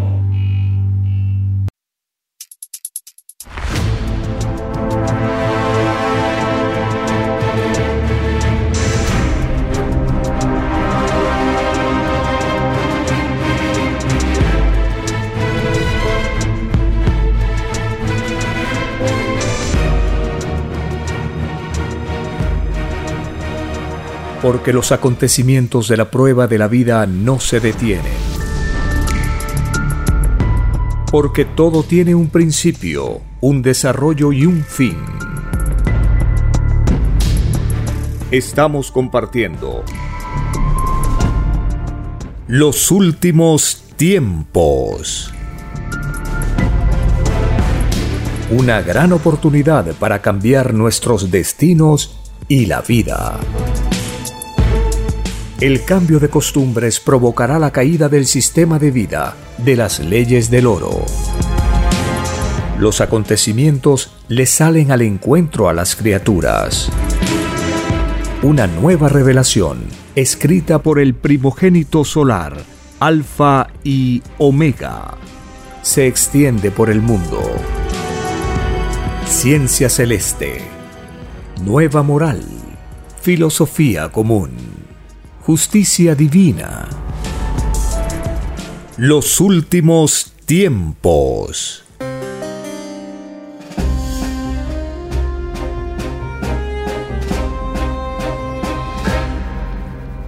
agradeciendo al divino creador de todas las cosas, quien nos da oportunidad de experimentar en un planeta de pruebas todo tipo de ideas, sensaciones e intenciones. Gracias a la divina Madre Solar Omega, quien nos enseña con su infinita sabiduría la justicia y el derecho. Gracias al primogénito solar Cristo, el Hijo de Dios, quien viene a cumplir su promesa de hacer un juicio universal para dar a cada uno según sus obras. Estamos en la etapa final de la prueba de la vida y todos los acontecimientos que ocurren en forma simultánea sirven para despertar el dormir de los espíritus de un planeta, una humanidad distraída ilusionada, confundida, dividida, una humanidad que despertará en medio de la más grande sorpresa de todos los tiempos, la sorpresa del retorno del Hijo de Dios, y como anuncia las Escrituras, nos pillará en pelea de hermanos, en conflictos sin causa de ser, naciones que siguen al Dios de la fuerza y no al Dios del amor y la justicia, un sistema de vida que desafía los mandamientos de Dios y una humanidad atemorizada y complaciente que ha caído en una rutina de aceptar lo ilegal como legal, la inmoralidad como moral, el libertinaje como libertad, la división como pluralidad. Esto es confusión planetaria Solo la doctrina de Dios puede rescatarnos de estas tinieblas que ya llevan miles de años. Cuando nos estudien en el futuro, las generaciones quedarán sorprendidas que habiéndonos dado el Padre Eterno miles de años de oportunidad, hasta los últimos tiempos de la prueba de la vida, habíamos caído en un dormir planetario. Pero la justicia que hace el Padre Eterno por medio de la naturaleza, por medio de las sensaciones y las intenciones de los seres vivientes, nos hacen despertar y empezamos a cuestionar este orden de cosas.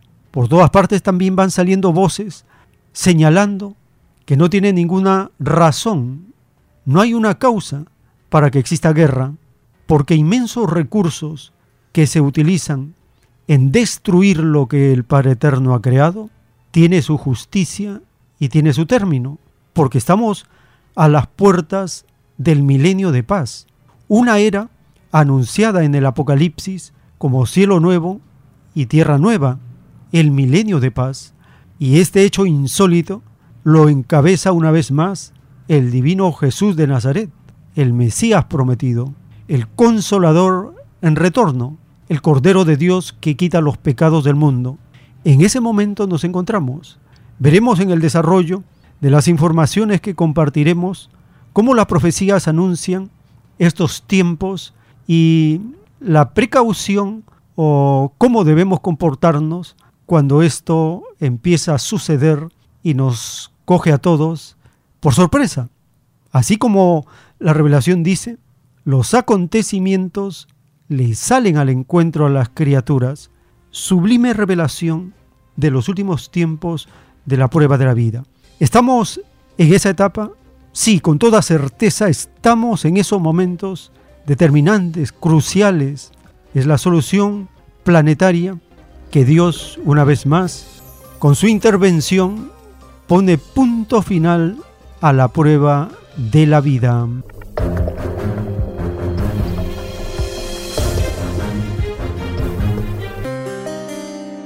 Escuchando la voz del autor de la escritura telepática, respondiendo y conversando con los hermanos y hermanas que lo visitaban, él anuncia que los rollos que él escribe, dictados por el Divino Padre Eterno, es la tercera y última doctrina, porque la primera fue la ley mosaica en el mundo bárbaro, en la era faraónica, la segunda la doctrina cristiana y ahora es la tercera, la del Cordero de Dios. Y también menciona el triunfo del Cordero sobre la bestia. Escuchemos al autor de la divina revelación anunciándonos estas buenas nuevas para la humanidad.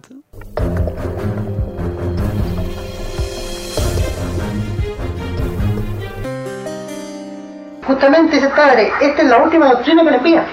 Esta doctrina la pidió el ser humano, la tercera y la última. La primera que envía este mundo, dice, fue la ley mosaica, en el mundo bárbaro, en la era faraónica, en que di este mundo, dijo, la primera psicología, salía de su divino libre albedrío de Dios, de Creador, y le hice avanzar en el grado correspondiente.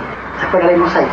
Siglos después le envié la doctrina cristiana, se la encargué a mi propio hijo, hice avanzar al mundo de la prueba por segunda vez y le di la segunda psicología. Ahora mando la tercera, los hago cambiar por tercera vez, le doy la nueva psicología y provoco, dice, la más grande revolución en toda la historia de la Tierra. Eso se llama el triunfo del Cordero contra la bestia. El Cordero triunfa por conocimiento y la bestia quiso triunfar por la fuerza. ¿No es que el sistema de vida de la bestia descansa en la fuerza?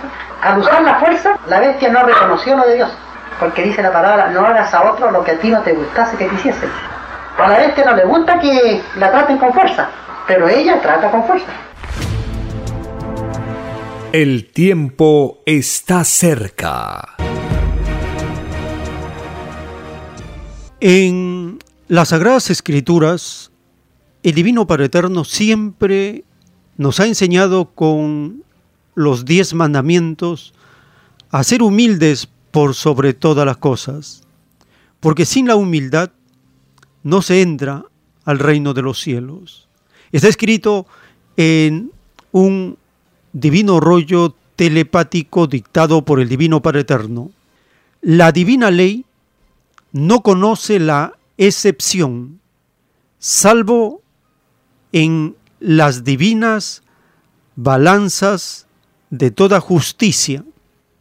Es por eso que los divinos mandamientos mandan ser humilde por sobre todas las cosas. Sin la humildad, ni el más grande sabio entra en el reino de los cielos. Jamás ha entrado alguno en la eternidad de los tiempos. Por lo tanto, sabios del mundo, sed humildes, sed honrados en vuestros propios conocimientos, pues todo conocimiento es pesado en mi divina morada, como toda experiencia humana, sin excepción alguna. Desde el supremo instante en que nació una criatura humana, empieza a trabajar la divina justicia, segundo tras segundo, a lo largo de toda la vida, hasta el último suspiro, y los suspiros mismos también son juzgados. Cada molécula, cada fibra de carne igual, cada cabello, cada poro, cada gota de sangre, pues para el divino Creador todo es viviente y todo clama justicia. Es así que todo escandaloso o escandalosa es acusada por su propia carne, a la que expuso a la contemplación y malicia del mundo, escrito por el primogénito solar, Alfa y Omega.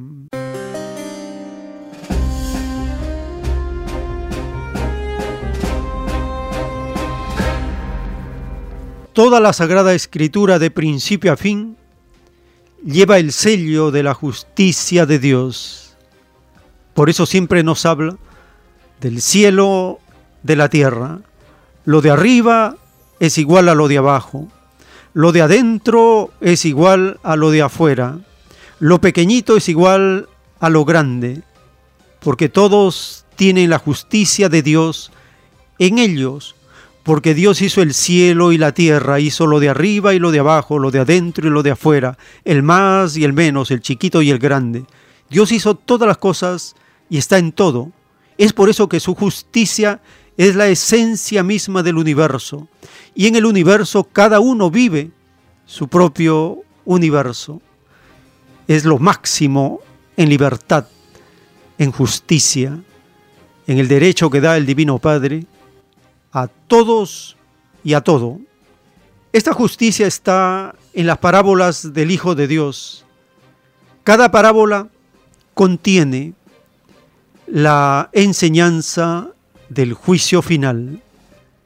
En el capítulo 18 del libro de Lucas, el Evangelio según Lucas, en el capítulo 18 está escrita la parábola de la viuda y el juez injusto, la parábola del fariseo y el publicano, también como Jesús bendice a los niños, está la conversación con un joven rico y ahí le dice que es más fácil que pase por el ojo de una aguja un camello a que un rico entre al reino de los cielos. Está el anuncio del asesinato de Cristo y un ciego de Jericó que recibe la vista. Escuchemos el capítulo 18 del libro de Lucas.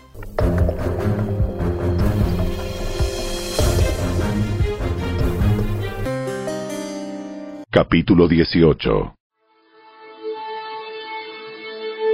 Cierto día, Jesús les contó una historia a sus discípulos para mostrarles que siempre debían orar y nunca darse por vencidos. Había un juez en cierta ciudad que no tenía temor de Dios ni se preocupaba por la gente. Una viuda de esa ciudad acudía a él repetidas veces para decirle, hágame justicia en este conflicto con mi enemigo.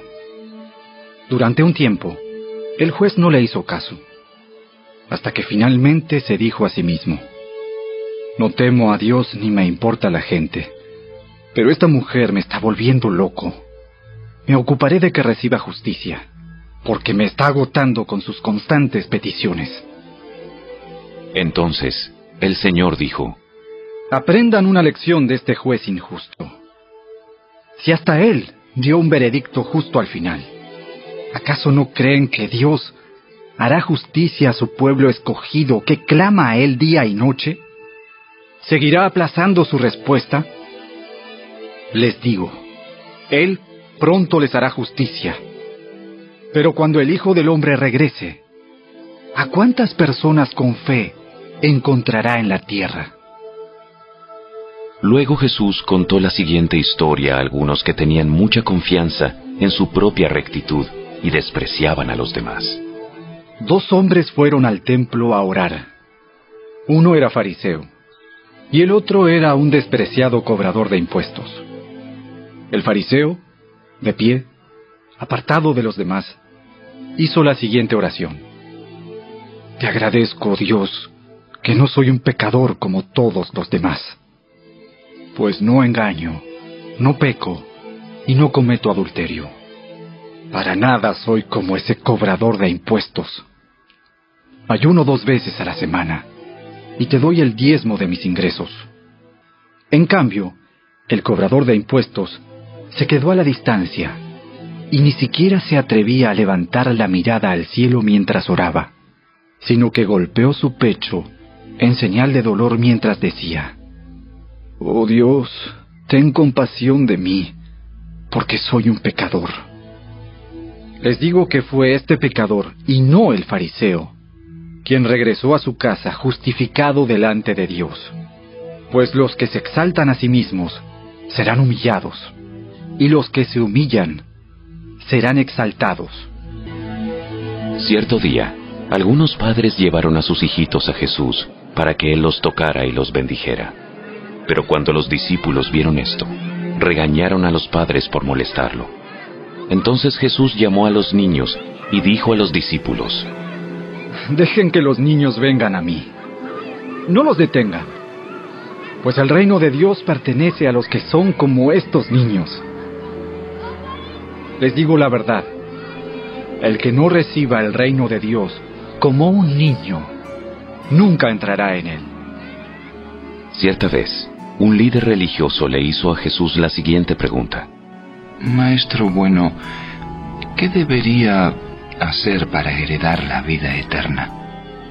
¿Por qué me llamas bueno? Solo Dios es verdaderamente bueno. Pero para contestar a tu pregunta, tú conoces los mandamientos. No cometas adulterio, no cometas asesinato, no robes, no des falso testimonio, honra a tu padre y a tu madre. He obedecido todos esos mandamientos desde que era joven. Cuando Jesús oyó su respuesta, le dijo, Hay una cosa que todavía no has hecho. Vende todas tus posesiones y entrega el dinero a los pobres, y tendrás tesoro en el cielo. Después ven y sígueme. Cuando el hombre oyó esto, se puso triste porque era muy rico. Jesús lo vio y dijo, Qué difícil es para los ricos entrar en el reino de Dios. De hecho, es más fácil que un camello pase por el ojo de una aguja que un rico entre en el reino de Dios. Los que lo oyeron dijeron, Entonces, ¿quién podrá ser salvo? Lo que es imposible para los seres humanos es posible para Dios. Pedro dijo, Nosotros hemos dejado nuestros hogares para seguirte. Así es. Y les aseguro que todo el que haya dejado casa, o esposa, o hermanos, o padres, o hijos, por causa del reino de Dios, recibirá mucho más en esta vida y tendrá la vida eterna en el mundo que vendrá. Jesús llevó a los doce discípulos aparte y dijo, Escuchen, subimos a Jerusalén, donde todas las predicciones de los profetas acerca del Hijo del Hombre se harán realidad. Será entregado a los romanos y se burlarán de él. Lo tratarán de manera vergonzosa y lo escupirán. Lo azotarán con un látigo y lo matarán. Pero al tercer día resucitará. Sin embargo, ellos no entendieron nada de esto. La importancia de sus palabras estaba oculta de ellos, y no captaron lo que decía. Al acercarse Jesús a Jericó, un mendigo ciego estaba sentado junto al camino. Cuando oyó el ruido de la multitud que pasaba, preguntó qué sucedía. Le dijeron que Jesús de Nazaret pasaba por allí. Entonces comenzó a gritar. Jesús, hijo de David, ten compasión de mí. Le gritaba la gente que estaba más adelante. Sin embargo, él gritó aún más fuerte. Hijo de David, ten compasión de mí. Cuando Jesús lo oyó, se detuvo y ordenó que le trajeran al hombre. Al acercarse el ciego, Jesús le preguntó, ¿Qué quieres que haga por ti? Señor, quiero ver. Bien, recibe la vista. Tu fe te ha sanado. Al instante, el hombre pudo ver y siguió a Jesús mientras alababa a Dios. Y todos los que lo vieron también alabaron a Dios.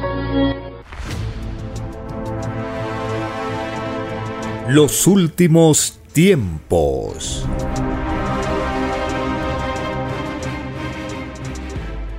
En el juicio intelectual de Dios para esta humanidad, en el rollo telepático del juicio final, los más sufridos quedan, los explotadores pasan, el Divino Padre Eterno nos dice, Toda justicia está escrita en los cielos. Tal como vosotros tenéis la escritura, en el macrocosmo también existe. Lo de arriba es igual a lo de abajo. En colosales mundos existen escrituras que representan a los que fueron a lejanos planetas. Y de verdad os digo que a donde vayáis en el universo existen poderes de la luz que os conocen. La Trinidad solar está expandida como lo está el universo mismo. Y en todo instante y en cada mundo que nace, infinitos mundos escriben lo que sucede en remotísimos y desconocidos sistemas planetarios. Nada queda al azar ningún microbio es desheredado. La materia y el espíritu vivientes están divinamente registrados. Y lo que no está registrado en un mundo, lo está en el otro. Y en el otro. Y así sucesivamente en una escala que no tiene fin. He aquí una revelación que estremecerá al mundo. Porque el que no creyó que muchas moradas planetarias tiene el Padre, no entrará al reino de los cielos. Y de verdad os digo que millones y millones de los llamados cristianos no creyeron. Diciéndolo mi escritura. De verdad os digo que ningún falso cristiano entrará al reino de los cielos. Ni ninguno que perteneció a las llamadas religiones. Y a filosofías que le dividieron el espíritu. Y de verdad os digo que si hubieseis escudriñado las escrituras, como lo prometisteis en el reino, ninguno de vosotros estaría dividido en espíritu. Solo Satanás divide. Y de verdad os digo que todos aquellos ciudadanos que dieron voto a demonios de la derecha no entrarán al reino de los cielos. Libre albedrío tenéis en darle el voto a quien queráis. Mas no entraréis a mi gloria. Porque quien favorece a uno que no glorificó al Padre por sobre todas las cosas, no es de mi reino. Los demonios de la derecha os explotan y no los veis. Ciegos de espíritu sois. Y de verdad os digo que todos aquellos que dieron voto sin profundizar a quien se lo dieron, juzgados serán en el reino. Acusados serán de contribuir con sus ignorancias al dolor y la desunión de mis humildes. Más os valdría no haber conocido jamás el derecho a voto porque es más fácil que entre al reino de los cielos uno que no dio voto y no cayó en injusticia. A uno que dio voto y cometió injusticia. Y de verdad os digo que todos aquellos que se compraron o se vendieron y costilla del voto no entrarán al reino de los cielos. Y todo demonio del engaño colectivo deberá sumar todos los segundos transcurridos desde el mismo instante que le puso precio a su conciencia. Cada segundo le representa una existencia que deberá cumplir fuera del reino de los cielos. Y si han transcurrido años desde que engañó a sus hermanos, deberá sumar todos los segundos que contienen tales años. Y de verdad os digo que si son castigados los que engañaron con su voto, mil veces más serán castigados los que inventaron el voto. Y de verdad os digo que los que crearon este árbol que no es del Padre fueron los demonios de la explotación. Y de verdad os digo que todo el que representó a la derecha, juzgado será en mi reino. Porque le quitaron el derecho a mis humildes. Ellos debieron gobernar este mundo desde el principio. No se os enseñó demonios de la explotación, que todo humilde es primero en el reino de los cielos. Y si mis humildes son los primeros en la eternidad, porque malditos los relegasteis a lo último. ¿Por qué los sumisteis en la servidumbre? El que fue rico debió servir a mis humildes. Porque la abundancia fue dada a todos. Todos pidieron en el reino la igualdad en todo. Y de verdad os digo que todo rico será juzgado de ladrón y de usurpador de los derechos de mis humildes. Y como fuisteis advertidos a través de los siglos y no hicisteis caso, vuestro castigo sea multiplicado por tres. Por vosotros demonios, y ladrones de lo ajeno, fue escrito, es más fácil que pase un camello por el ojo de una aguja, que un rico entre al reino de los cielos. Por vosotros se escribió esta divina advertencia. Y no por explotado alguno. Y de verdad os digo que los explotados también fueron advertidos. Que se cuidaran de toda corrupción provocada por los aficionados al oro. Para los sufridos de vuestro sistema escandaloso de vida, fue escrito que se cuide la izquierda de lo que hace la derecha. Que todo necesitado no se venda al demonio del oro. que se cuide de sus inmoralidades. Y de verdad os digo que todos aquellos que siendo humildes y explotados se corrompieron por el oro de la derecha, no entrarán al reino de los cielos. Y como fueron advertidos a través de los siglos, vuestro castigo sea multiplicado por dos. De verdad os digo que todo el dolor de este mundo que entra a su llorar y crujir de dientes es únicamente por haber conocido el oro.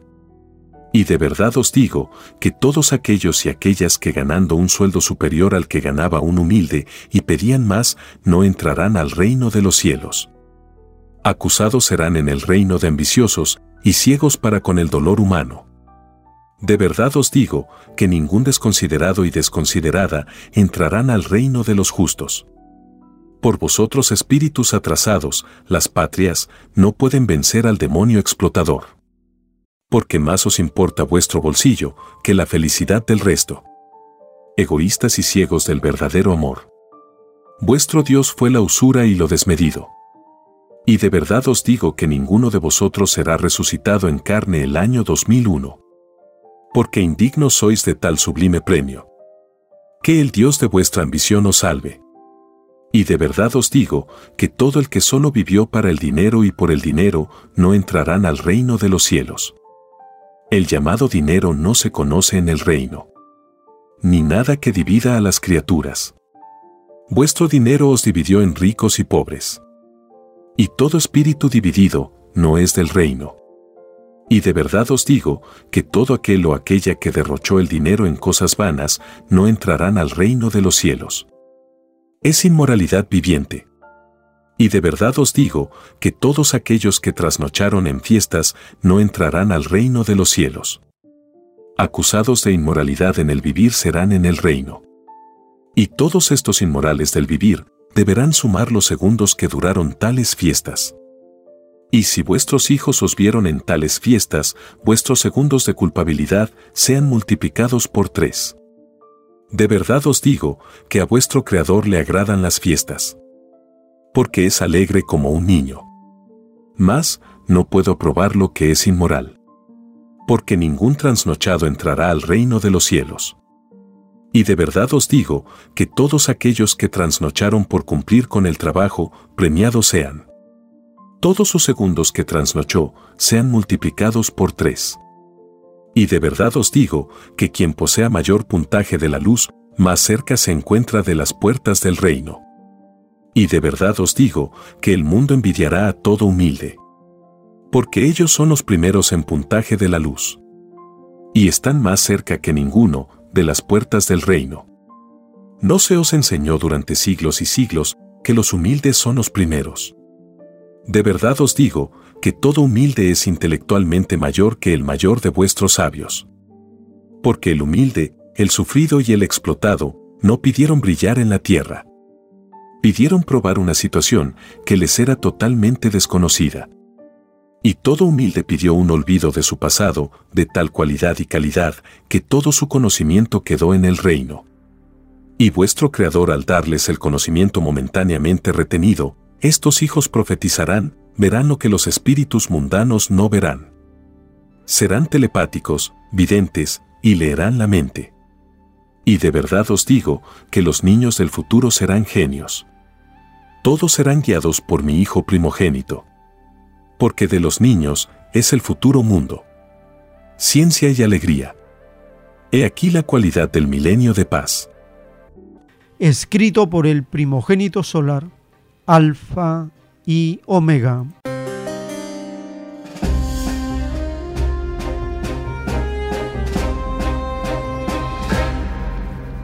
Visitando la página web alfa y omega.com, en el menú podcast encontramos con el número 93, el rollo telepático, juicio final.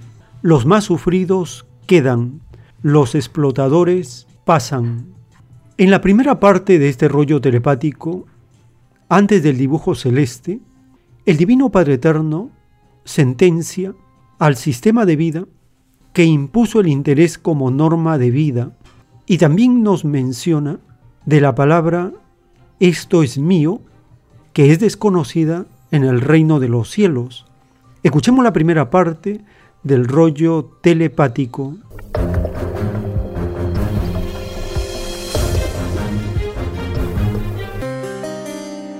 Juicio final.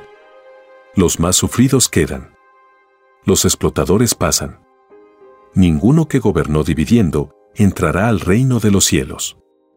Solo Satanás se divide a sí mismo. Sí, hijito. El juicio del Padre comienza por los demonios mayores. Por los que más hicieron por el dolor y la injusticia humana. Los mayores violadores son los mundanos y los religiosos los que crearon el capitalismo y los que os enseñaron la adoración material. El juicio del Padre Jehová comienza por los que os dividieron en lo material y lo espiritual. Solo Satanás divide a mis rebaños. Vuestro sufrir en la vida se debe a estas dos bestias. Y de verdad os digo que ninguna quedará. La tierra que conocisteis es la que pasará. La tierra de la ilusión y de las costumbres inmorales. Escrito fue, la tierra pasará, mas mis palabras no pasarán. Porque de ellas extenderé nueva doctrina viviente. Este mundo tierra no entrará a mi gloria. Porque más importante fue para vosotros el oro que los mandamientos del Padre. Se os enseñó que no se puede servir a dos señores. No podéis ser honrados para con Dios si servís al oro. Porque esclavos del oro sois. Y de verdad os digo que un espíritu dividido en dos intenciones no entrará al reino de los cielos. Vuestro sistema de vida os condena. Creasteis el interés como norma de vida. Y de verdad os digo que ningún interesado entrará al reino del Padre. Los demonios que os explotan también os ilusionaron. Tal como la serpiente faraónica ilusionó y engañó a Eva. Se repite la historia. El engañador está entre vosotros. Se os mandó luchar en la vida contra el demonio. Y el demonio os venció a vosotros. Porque ninguna criatura humana ha entrado ni entrará al reino de los cielos. Y de verdad os digo que todos los responsables de vuestra tragedia recibirán su castigo. Porque así lo pidieron en el reino de los cielos. Todo se pide en el macrocosmo. Y todo deseo se vuelve vida. Vuestros demonios que os dividieron con sus filosofías son estas desconocidas en el reino de los cielos. Allí no existen explotadores ni religiosos. Las llamadas religiones son desconocidas en el reino de los cielos. Como el llamado capitalismo. Porque en mi reino nadie divide a nadie. En el reino de los cielos o macrocosmo existe el comunismo celestial con filosofía de niño. En el reino de los cielos se desconoce lo privado y la propiedad. Se desconoce la palabra, esto es mío. Y de verdad os digo que todos aquellos que conocieron tales conceptos no entrarán al reino de los cielos. Tales conceptos los pronunciaba Satanás en el reino. Y de verdad os digo que los que os dieron vuestro sistema de vida son los seguidores y admiradores de Satanás. Pertenecen a sus legiones. En lejanos mundos estos demonios también dividieron otras humanidades. Dejaron el dolor y la injusticia. Tal es el fruto de Satanás. Vosotros pedisteis en el reino probar una vida, en que vuestro libre albedrío fuera probado entre la luz y la tiniebla, entre el bien y el mal. Y de verdad os digo que la cualidad y la calidad de la moral de los que os dieron vuestro sistema de vida es lo último en la escala de lo moral.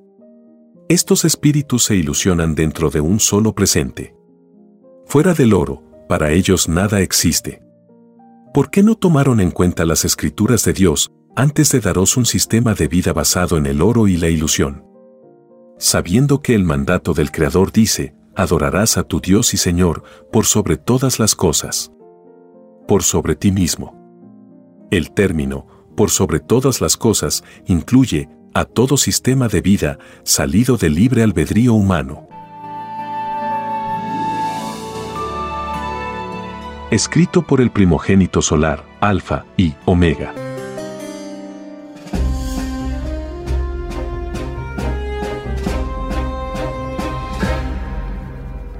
Estamos compartiendo los planos celestes del libro dictado por el Divino Padre Eterno. En el rollo telepático Divino Origen de la Vida Humana, el Divino Padre Eterno nos dice,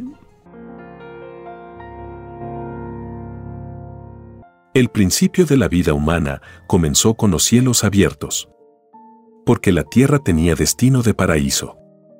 Al principio no estaban aún Adán y Eva, porque nadie es primero. Solo el Padre lo es. Y de verdad te digo que al principio hubo tantas criaturas vivientes que ni todas las generaciones que hubo a partir de Adán y Eva lo superan. Al principio todo era microscópico y no se daban cuenta de ello. Tal como ocurre actualmente. La Tierra fue al principio planeta bebé. Sus tamaños superan el trillón de trillones. Porque todo empezó por una molécula. Esta molécula era la chispita expansiva. Por lo tanto, todo círculo es expansivo y relativo a su desarrollo. El círculo principia en el Sol alfa y termina en el Sol omega tres círculos en la Trinidad solar. El principio, desarrollo y fin. El punto, el ángulo y el círculo. Tres geometrías distintas y un solo origen. De verdad os digo que todo desconocido no es bien recibido. Me refiero, hijito, al principio de nuevo principio. La geometría materialista de tu mundo es la geometría más egoísta que existe. Porque están dominados por el interés comercian con el conocimiento. Y de verdad te digo que todos los comerciantes del conocimiento prometieron al Padre no comerciar. No dejarse influenciar por ningún interés. Y de verdad te digo que ninguno que comerció con el conocimiento entrará al reino de los cielos. Más les valdría no haber conocido conocimiento alguno. Sé hijito que piensas en tu escritura. Así es divino Padre Jehová. En las imprentas de este mundo no hacen los trabajos gratis. Así es, hijito. Así es la explotación. Sé que ni mencionando el nombre del Padre, estos demonios dejan de cobrar. En la editorial Kimantú, el llamado gerente general no me dio importancia. Ni el personal con que trataste. Dieron las pruebas viajaste con mucho sufrimiento para darles a conocer la más grande revelación de la tierra y ninguno de estos ciegos quiso investigar. Son espíritus mundanos que pidieron en el reino ser los primeros en recibir la revelación. Y son los primeros en rechazarlas. El mundo los conocerá. Ninguno que me despreció entrará al reino de los cielos. Y de verdad te digo que si hubiesen publicado en el instante mismo mi revelación, todos los hijos que trabajan en esta editorial entrarían a mi reino. Era mi divina intención premiarlos. Mas, por los que me despreciaron, ninguno de esta editorial entrará al reino de los cielos. No se les enseñó a estos falsos cristianos que primero están las cosas de Dios. Que las leyes del Padre están por sobre todas las cosas no se conmovieron ante el Hijo que les envié. Así el mundo no se conmoverá por ellos. Porque serán despreciados por aquellos que por sus egoísmos mundanos no entraron al reino de los cielos. Y todo demonio que se mostró con roca espiritual ante mis escrituras no entrarán al reino de los cielos. Empezando por el árbol que no plantó tu Padre Jehová. La secta vaticana. Los comerciantes de mi palabra los que se atrevieron a dividir la fe del mundo en muchas creencias. Habiendo un solo Dios no más. La verdad del Padre no divide a sus hijos. Los divinos mandamientos fueron dados por igual para todos. Y de verdad os digo que la divina revelación no saldrá de templo alguno, ni de filosofía que divida al mundo alguna, ni de iglesia alguna. La revelación sale de los humildes porque ellos son los primeros en el reino. Comerciar mi ley o bendecir las malditas armas con que se matan mis hijos no tiene nada de humildad, es lo opuesto. Es soberbia. ¿No se os enseñó falsos profetas de mi palabra, no matarás? ¿Por qué entonces bendecís al demonio de las armas? ¿Por qué las legalizáis? No os extrañen, por lo tanto, que la divina revelación no os tome en cuenta para nada. El Creador de toda justicia no premia la injusticia. La castiga. Y de verdad os digo, demonios, que vosotros seréis los primeros en ser castigados. Así como dividisteis a mi rebaño en falsas creencias, así seréis divididos vosotros. Con la vara que me disteis, seréis medidos. Vuestras enseñanzas son falsas, porque ningún llamado cristiano, por vuestra culpa, entrará al reino de los cielos. Vosotros pactasteis con el oro. Nunca debisteis haber reconocido el poder del oro. ¿No se os enseñó, hipócritas, que no se puede servir a dos señores? O se sirve al Padre sin violar su ley, o se sirve al oro. De verdad os digo que vosotros dividisteis al espíritu humano. Y ningún espíritu dividido entrará al reino de los cielos. Nadie salió dividido del reino en su concepto con respecto al Padre. Porque mis divinos mandamientos son comunes a todos. A nadie dividen. ¿No se os enseñó que solo Satanás se divide a sí mismo? Vosotros demonios sois los violadores de mi ley. No tuvisteis la capacidad moral para mantener la unidad del mundo. Porque hicisteis alianzas con los demonios del oro. Y de verdad os digo que sois los seguidores del maldito Osiris. El faraón que enseñó al pueblo de Israel a codiciar el oro.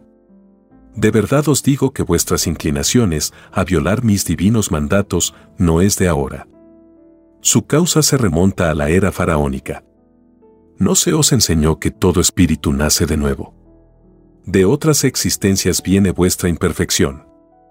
De otro nacer de nuevo que ocurrió en otra época.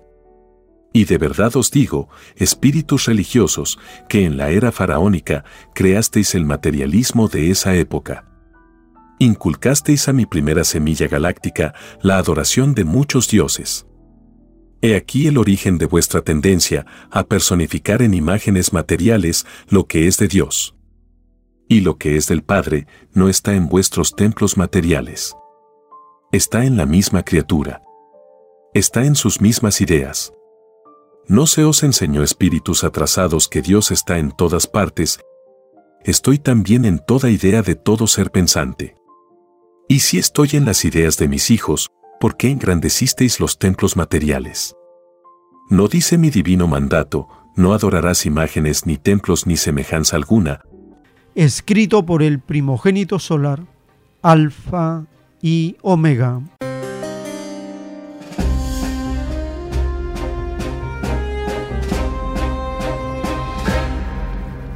Visitando la página web alfa y omega.com en el menú podcast encontramos con el número 94 el rollo telepático Divino Origen de la Vida Humana.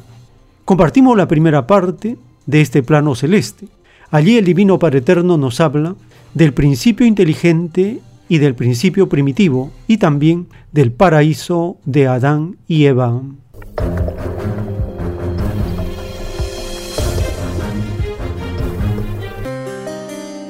Divino origen de la vida humana. El principio alfa y el fin omega. Fin de las filosofías humanas. Caída del reinado del oro. Fin de la dinastía del maldito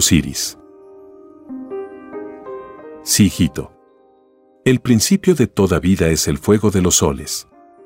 Todas las criaturas del planeta Tierra y la Tierra misma se formaron en los soles alfa y omega todo salió y se desarrolló de una microscópica chispita. La chispita creció en forma lentísima. Tuvo las formas más imaginarias. Pasó por todos los tamaños hasta llegar al tamaño actual. El crecimiento se debió a las mismas presiones de temperaturas. Hubo temperaturas que son desconocidas.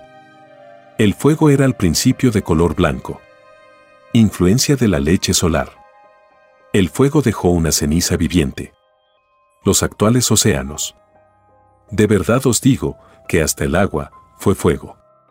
Y todo elemento lo fue y lo es. La naturaleza es una reencarnación salida del fuego. La vida de un mundo salió de sí mismo. El magnetismo fue creado por las mismas presiones. El fuego produjo movimientos sucesivos. La expansión de los mismos está en la presencia de los mismos, es la sucesión eterna de las ondas omega.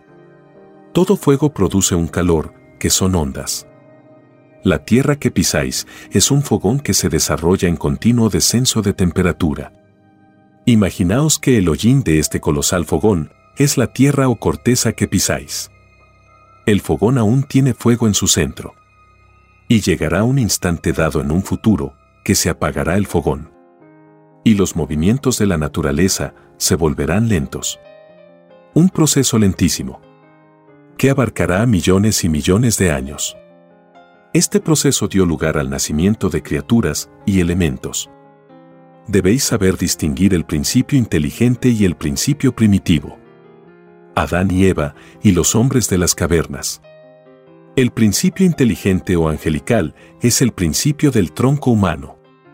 Después de la caída de Adán y Eva, la creación cambió de cualidad y calidad. De angelical se tornó humana. De inmortal a mortal. Es decir, que la intención de vuestro Creador fue que la eternidad fuera permanente en la tierra.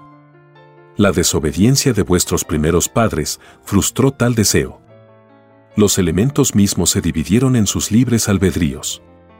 Porque ante tal acontecimiento, la tierra dejó de ser paraíso. Lo riguroso de la ley del Padre está en lo más microscópico de la creación, ya sea en la materia o en el espíritu. El paraíso de Adán y Eva tenía el tamaño de una pelota de ping-pong. Y a partir de este tamaño, la tierra continuó expandiéndose, con diferente cualidad y calidad en todo su desarrollo. Esa cualidad y calidad la transformó de paraíso a mundo de la luz con influencia de tinieblas. escrito por el primogénito solar, Alfa y Omega.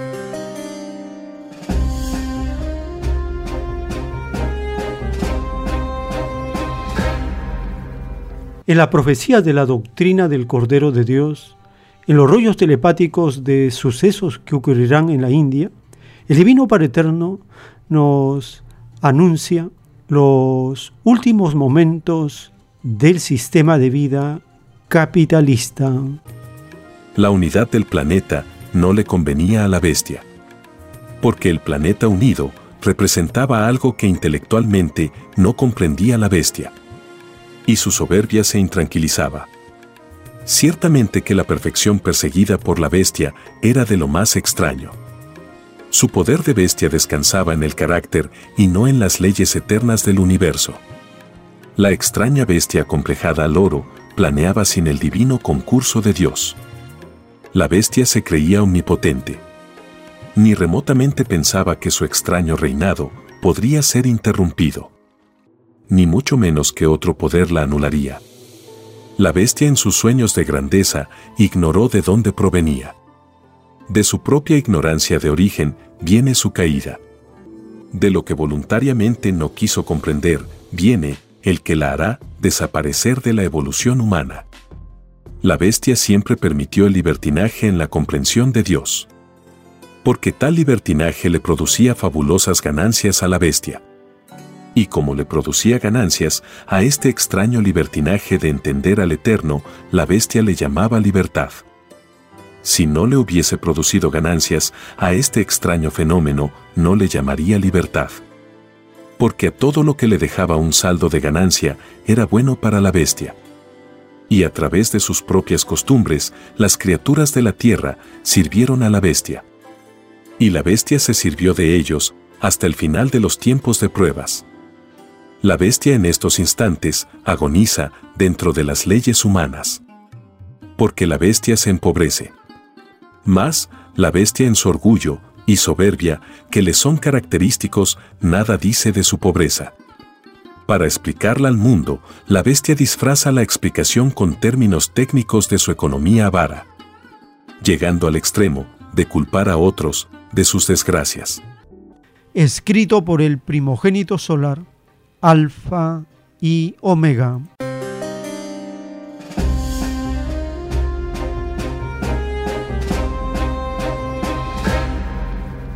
La cabeza del sistema capitalista, Estados Unidos de Norteamérica, está empobreciéndose y todo Occidente corre el mismo destino. El mandatario de Rusia advierte que están quedando obsoletos, desfasados, y para nerviosismo de Occidente y de Estados Unidos, anuncia que postulará a la reelección para ser mandatario en el siguiente periodo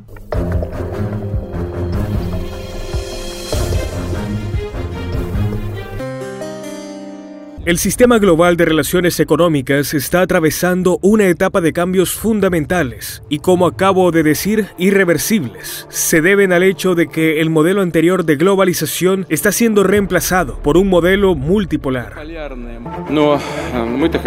Queremos crear un modelo nuevo, verdaderamente democrático, en el que realmente prevalezca la competencia leal entre todos los participantes en actividad económica este cambio en el panorama de la economía mundial y el surgimiento de nuevos líderes es un proceso objetivo y en gran medida natural. En realidad, en la vida, en la historia de la humanidad, siempre ha sido así. En todos los tiempos y en todos los ámbitos, siempre ha sido así. Alguien se desarrolla, luego muere, aparecen nuevos líderes. Lo mismo ocurre hoy en la economía global. Las élites de los países occidentales, sin embargo, las que se encuentran en la cima de este proceso, están tratando de frenarlo, de frenar artificialmente, como creen, el crecimiento en la periferia global, que están acostumbrados a explotar, utilizar como recurso, como fuente de renta, simplemente como colonia. Para ello recurren, por ejemplo, a restricciones de sanciones, sacudiendo la situación política y provocando conflictos en macroregiones enteras, en un intento de mantener su esquivo dominio. Las élites occidentales han llegado incluso a abolir los principios mismos de la economía de mercado de los que les encanta hablar, cuando este sistema de la llamada globalización estaba tomando forma. Recordamos, la gente aquí probablemente recuerda lo que se dijo entonces, todos deberían estar en igualdad de condiciones. Tan pronto como aparecieron los competidores, ¡bang! Y comenzaron a cerrar sus propias fronteras allí mismo, en un segundo, con un clic, y eso es todo. ¿Quién necesita tales reglas? Es obvio que estas acciones están destruyendo el sistema de relaciones financieras, comerciales y económicas que se han construido durante décadas, incluido y sobre todo por supuesto el propio Occidente. Por cierto, también está desacreditada la infraestructura financiera que se basa en el predominio del dólar y el euro, realizando pagos exclusivamente a través de los bancos occidentales y el sistema SWIFT, Hoy, su lugar lo ocupa con éxito un sistema de liquidaciones en monedas nacionales. Diré más, el sistema financiero occidental claramente se está quedando obsoleto en términos de tecnología. Se ha dormido en los laureles durante tanto tiempo, se ha acostumbrado tanto al monopolio y la exclusividad, a la falta de alternativas reales, al hábito de no cambiar nada en esencia, o al menos se está volviendo arcaico. Me gustaría enfatizar nuevamente, el mundo ha entrado en una era de cambios fundamentales y desafíos serios, no solo para empresas e industrias individuales, sino también para países y regiones enteras del mundo. Solo un país fuerte, estable, y quiero enfatizar, definitivamente quiero enfatizar esto, soberano, puede superar con éxito esta etapa y convertirse en uno de los centros de crecimiento de la nueva economía global. Resulta que existen esos países, a pesar de cualquier presión externa, de apretar los dientes, golpear la mesa, susurrar al oído, hay personas, líderes de países y además de países poderosos, que no sucumben a esta presión y se guían principalmente por sus propios intereses nacionales y encajan en el modelo que ofrecemos para el desarrollo. El mandatario reveló su intención de continuar al frente de Rusia durante una ceremonia celebrada en el Kremlin. Tuve diferentes pensamientos acerca de este asunto, pero ahora es un momento en el que hay que tomar una decisión. Me postularé para presidente de la Federación Rusa. La Comisión Electoral Central de la Federación Rusa aprobó oficialmente un periodo de votación de tres días para las elecciones presidenciales, previstas para los días 15, 16 y 17 de marzo de 2024. Los últimos tiempos.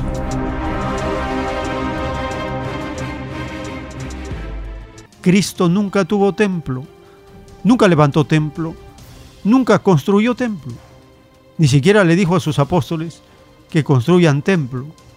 Ni siquiera puso la primera piedra del templo, porque esas cosas son primitivas, son para épocas muy antiguas, muy atrasadas, donde las criaturas recién están en el plano de la adoración material. Cristo, él dijo, en el pasado se adoró a Dios en altares, ahora se adorará en espíritu y verdad, en conocimiento y verdad. Es otra dimensión, otra etapa. Y ahora con el juicio de Dios para este mundo, más riguroso todavía, porque ahora con el intelecto un poco más desarrollado, podemos entender más términos, más conceptos, más expresiones del Divino Padre Eterno. Muy bien, hemos compartido una jornada para recordar del Evangelio de Lucas. También hemos avanzado con seis títulos de los rollos del Cordero de Dios. Hemos llegado ya al número 94 de los 302 rollos que ya están en la página web para que puedan audio leer. Cada día audio lean más. Cada día estamos audio leyendo más. Y esto es un gran beneficio para nuestro progreso del conocimiento espiritual, conocimiento de las escrituras y nace una nueva moral sin que nos demos cuenta, porque nuestras sensaciones empiezan a cambiar. Les agradecemos por habernos acompañado en esta jornada informativa y si el Divino Padre Eterno lo permite, hasta una nueva edición.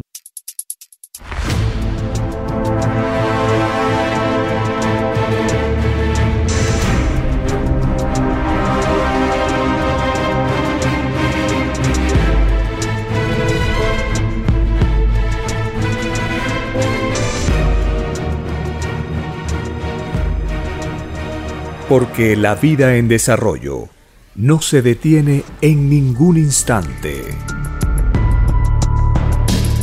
Porque el poder filosófico de las masas encuentra el hilo de la ley común de la naturaleza. La igualdad triunfa en la prueba de la vida. Por el principio de un nuevo amanecer en la historia humana, hemos presentado Los últimos tiempos. Para ver el reino de Dios, para vivir el nuevo estado de cosas del nuevo mundo.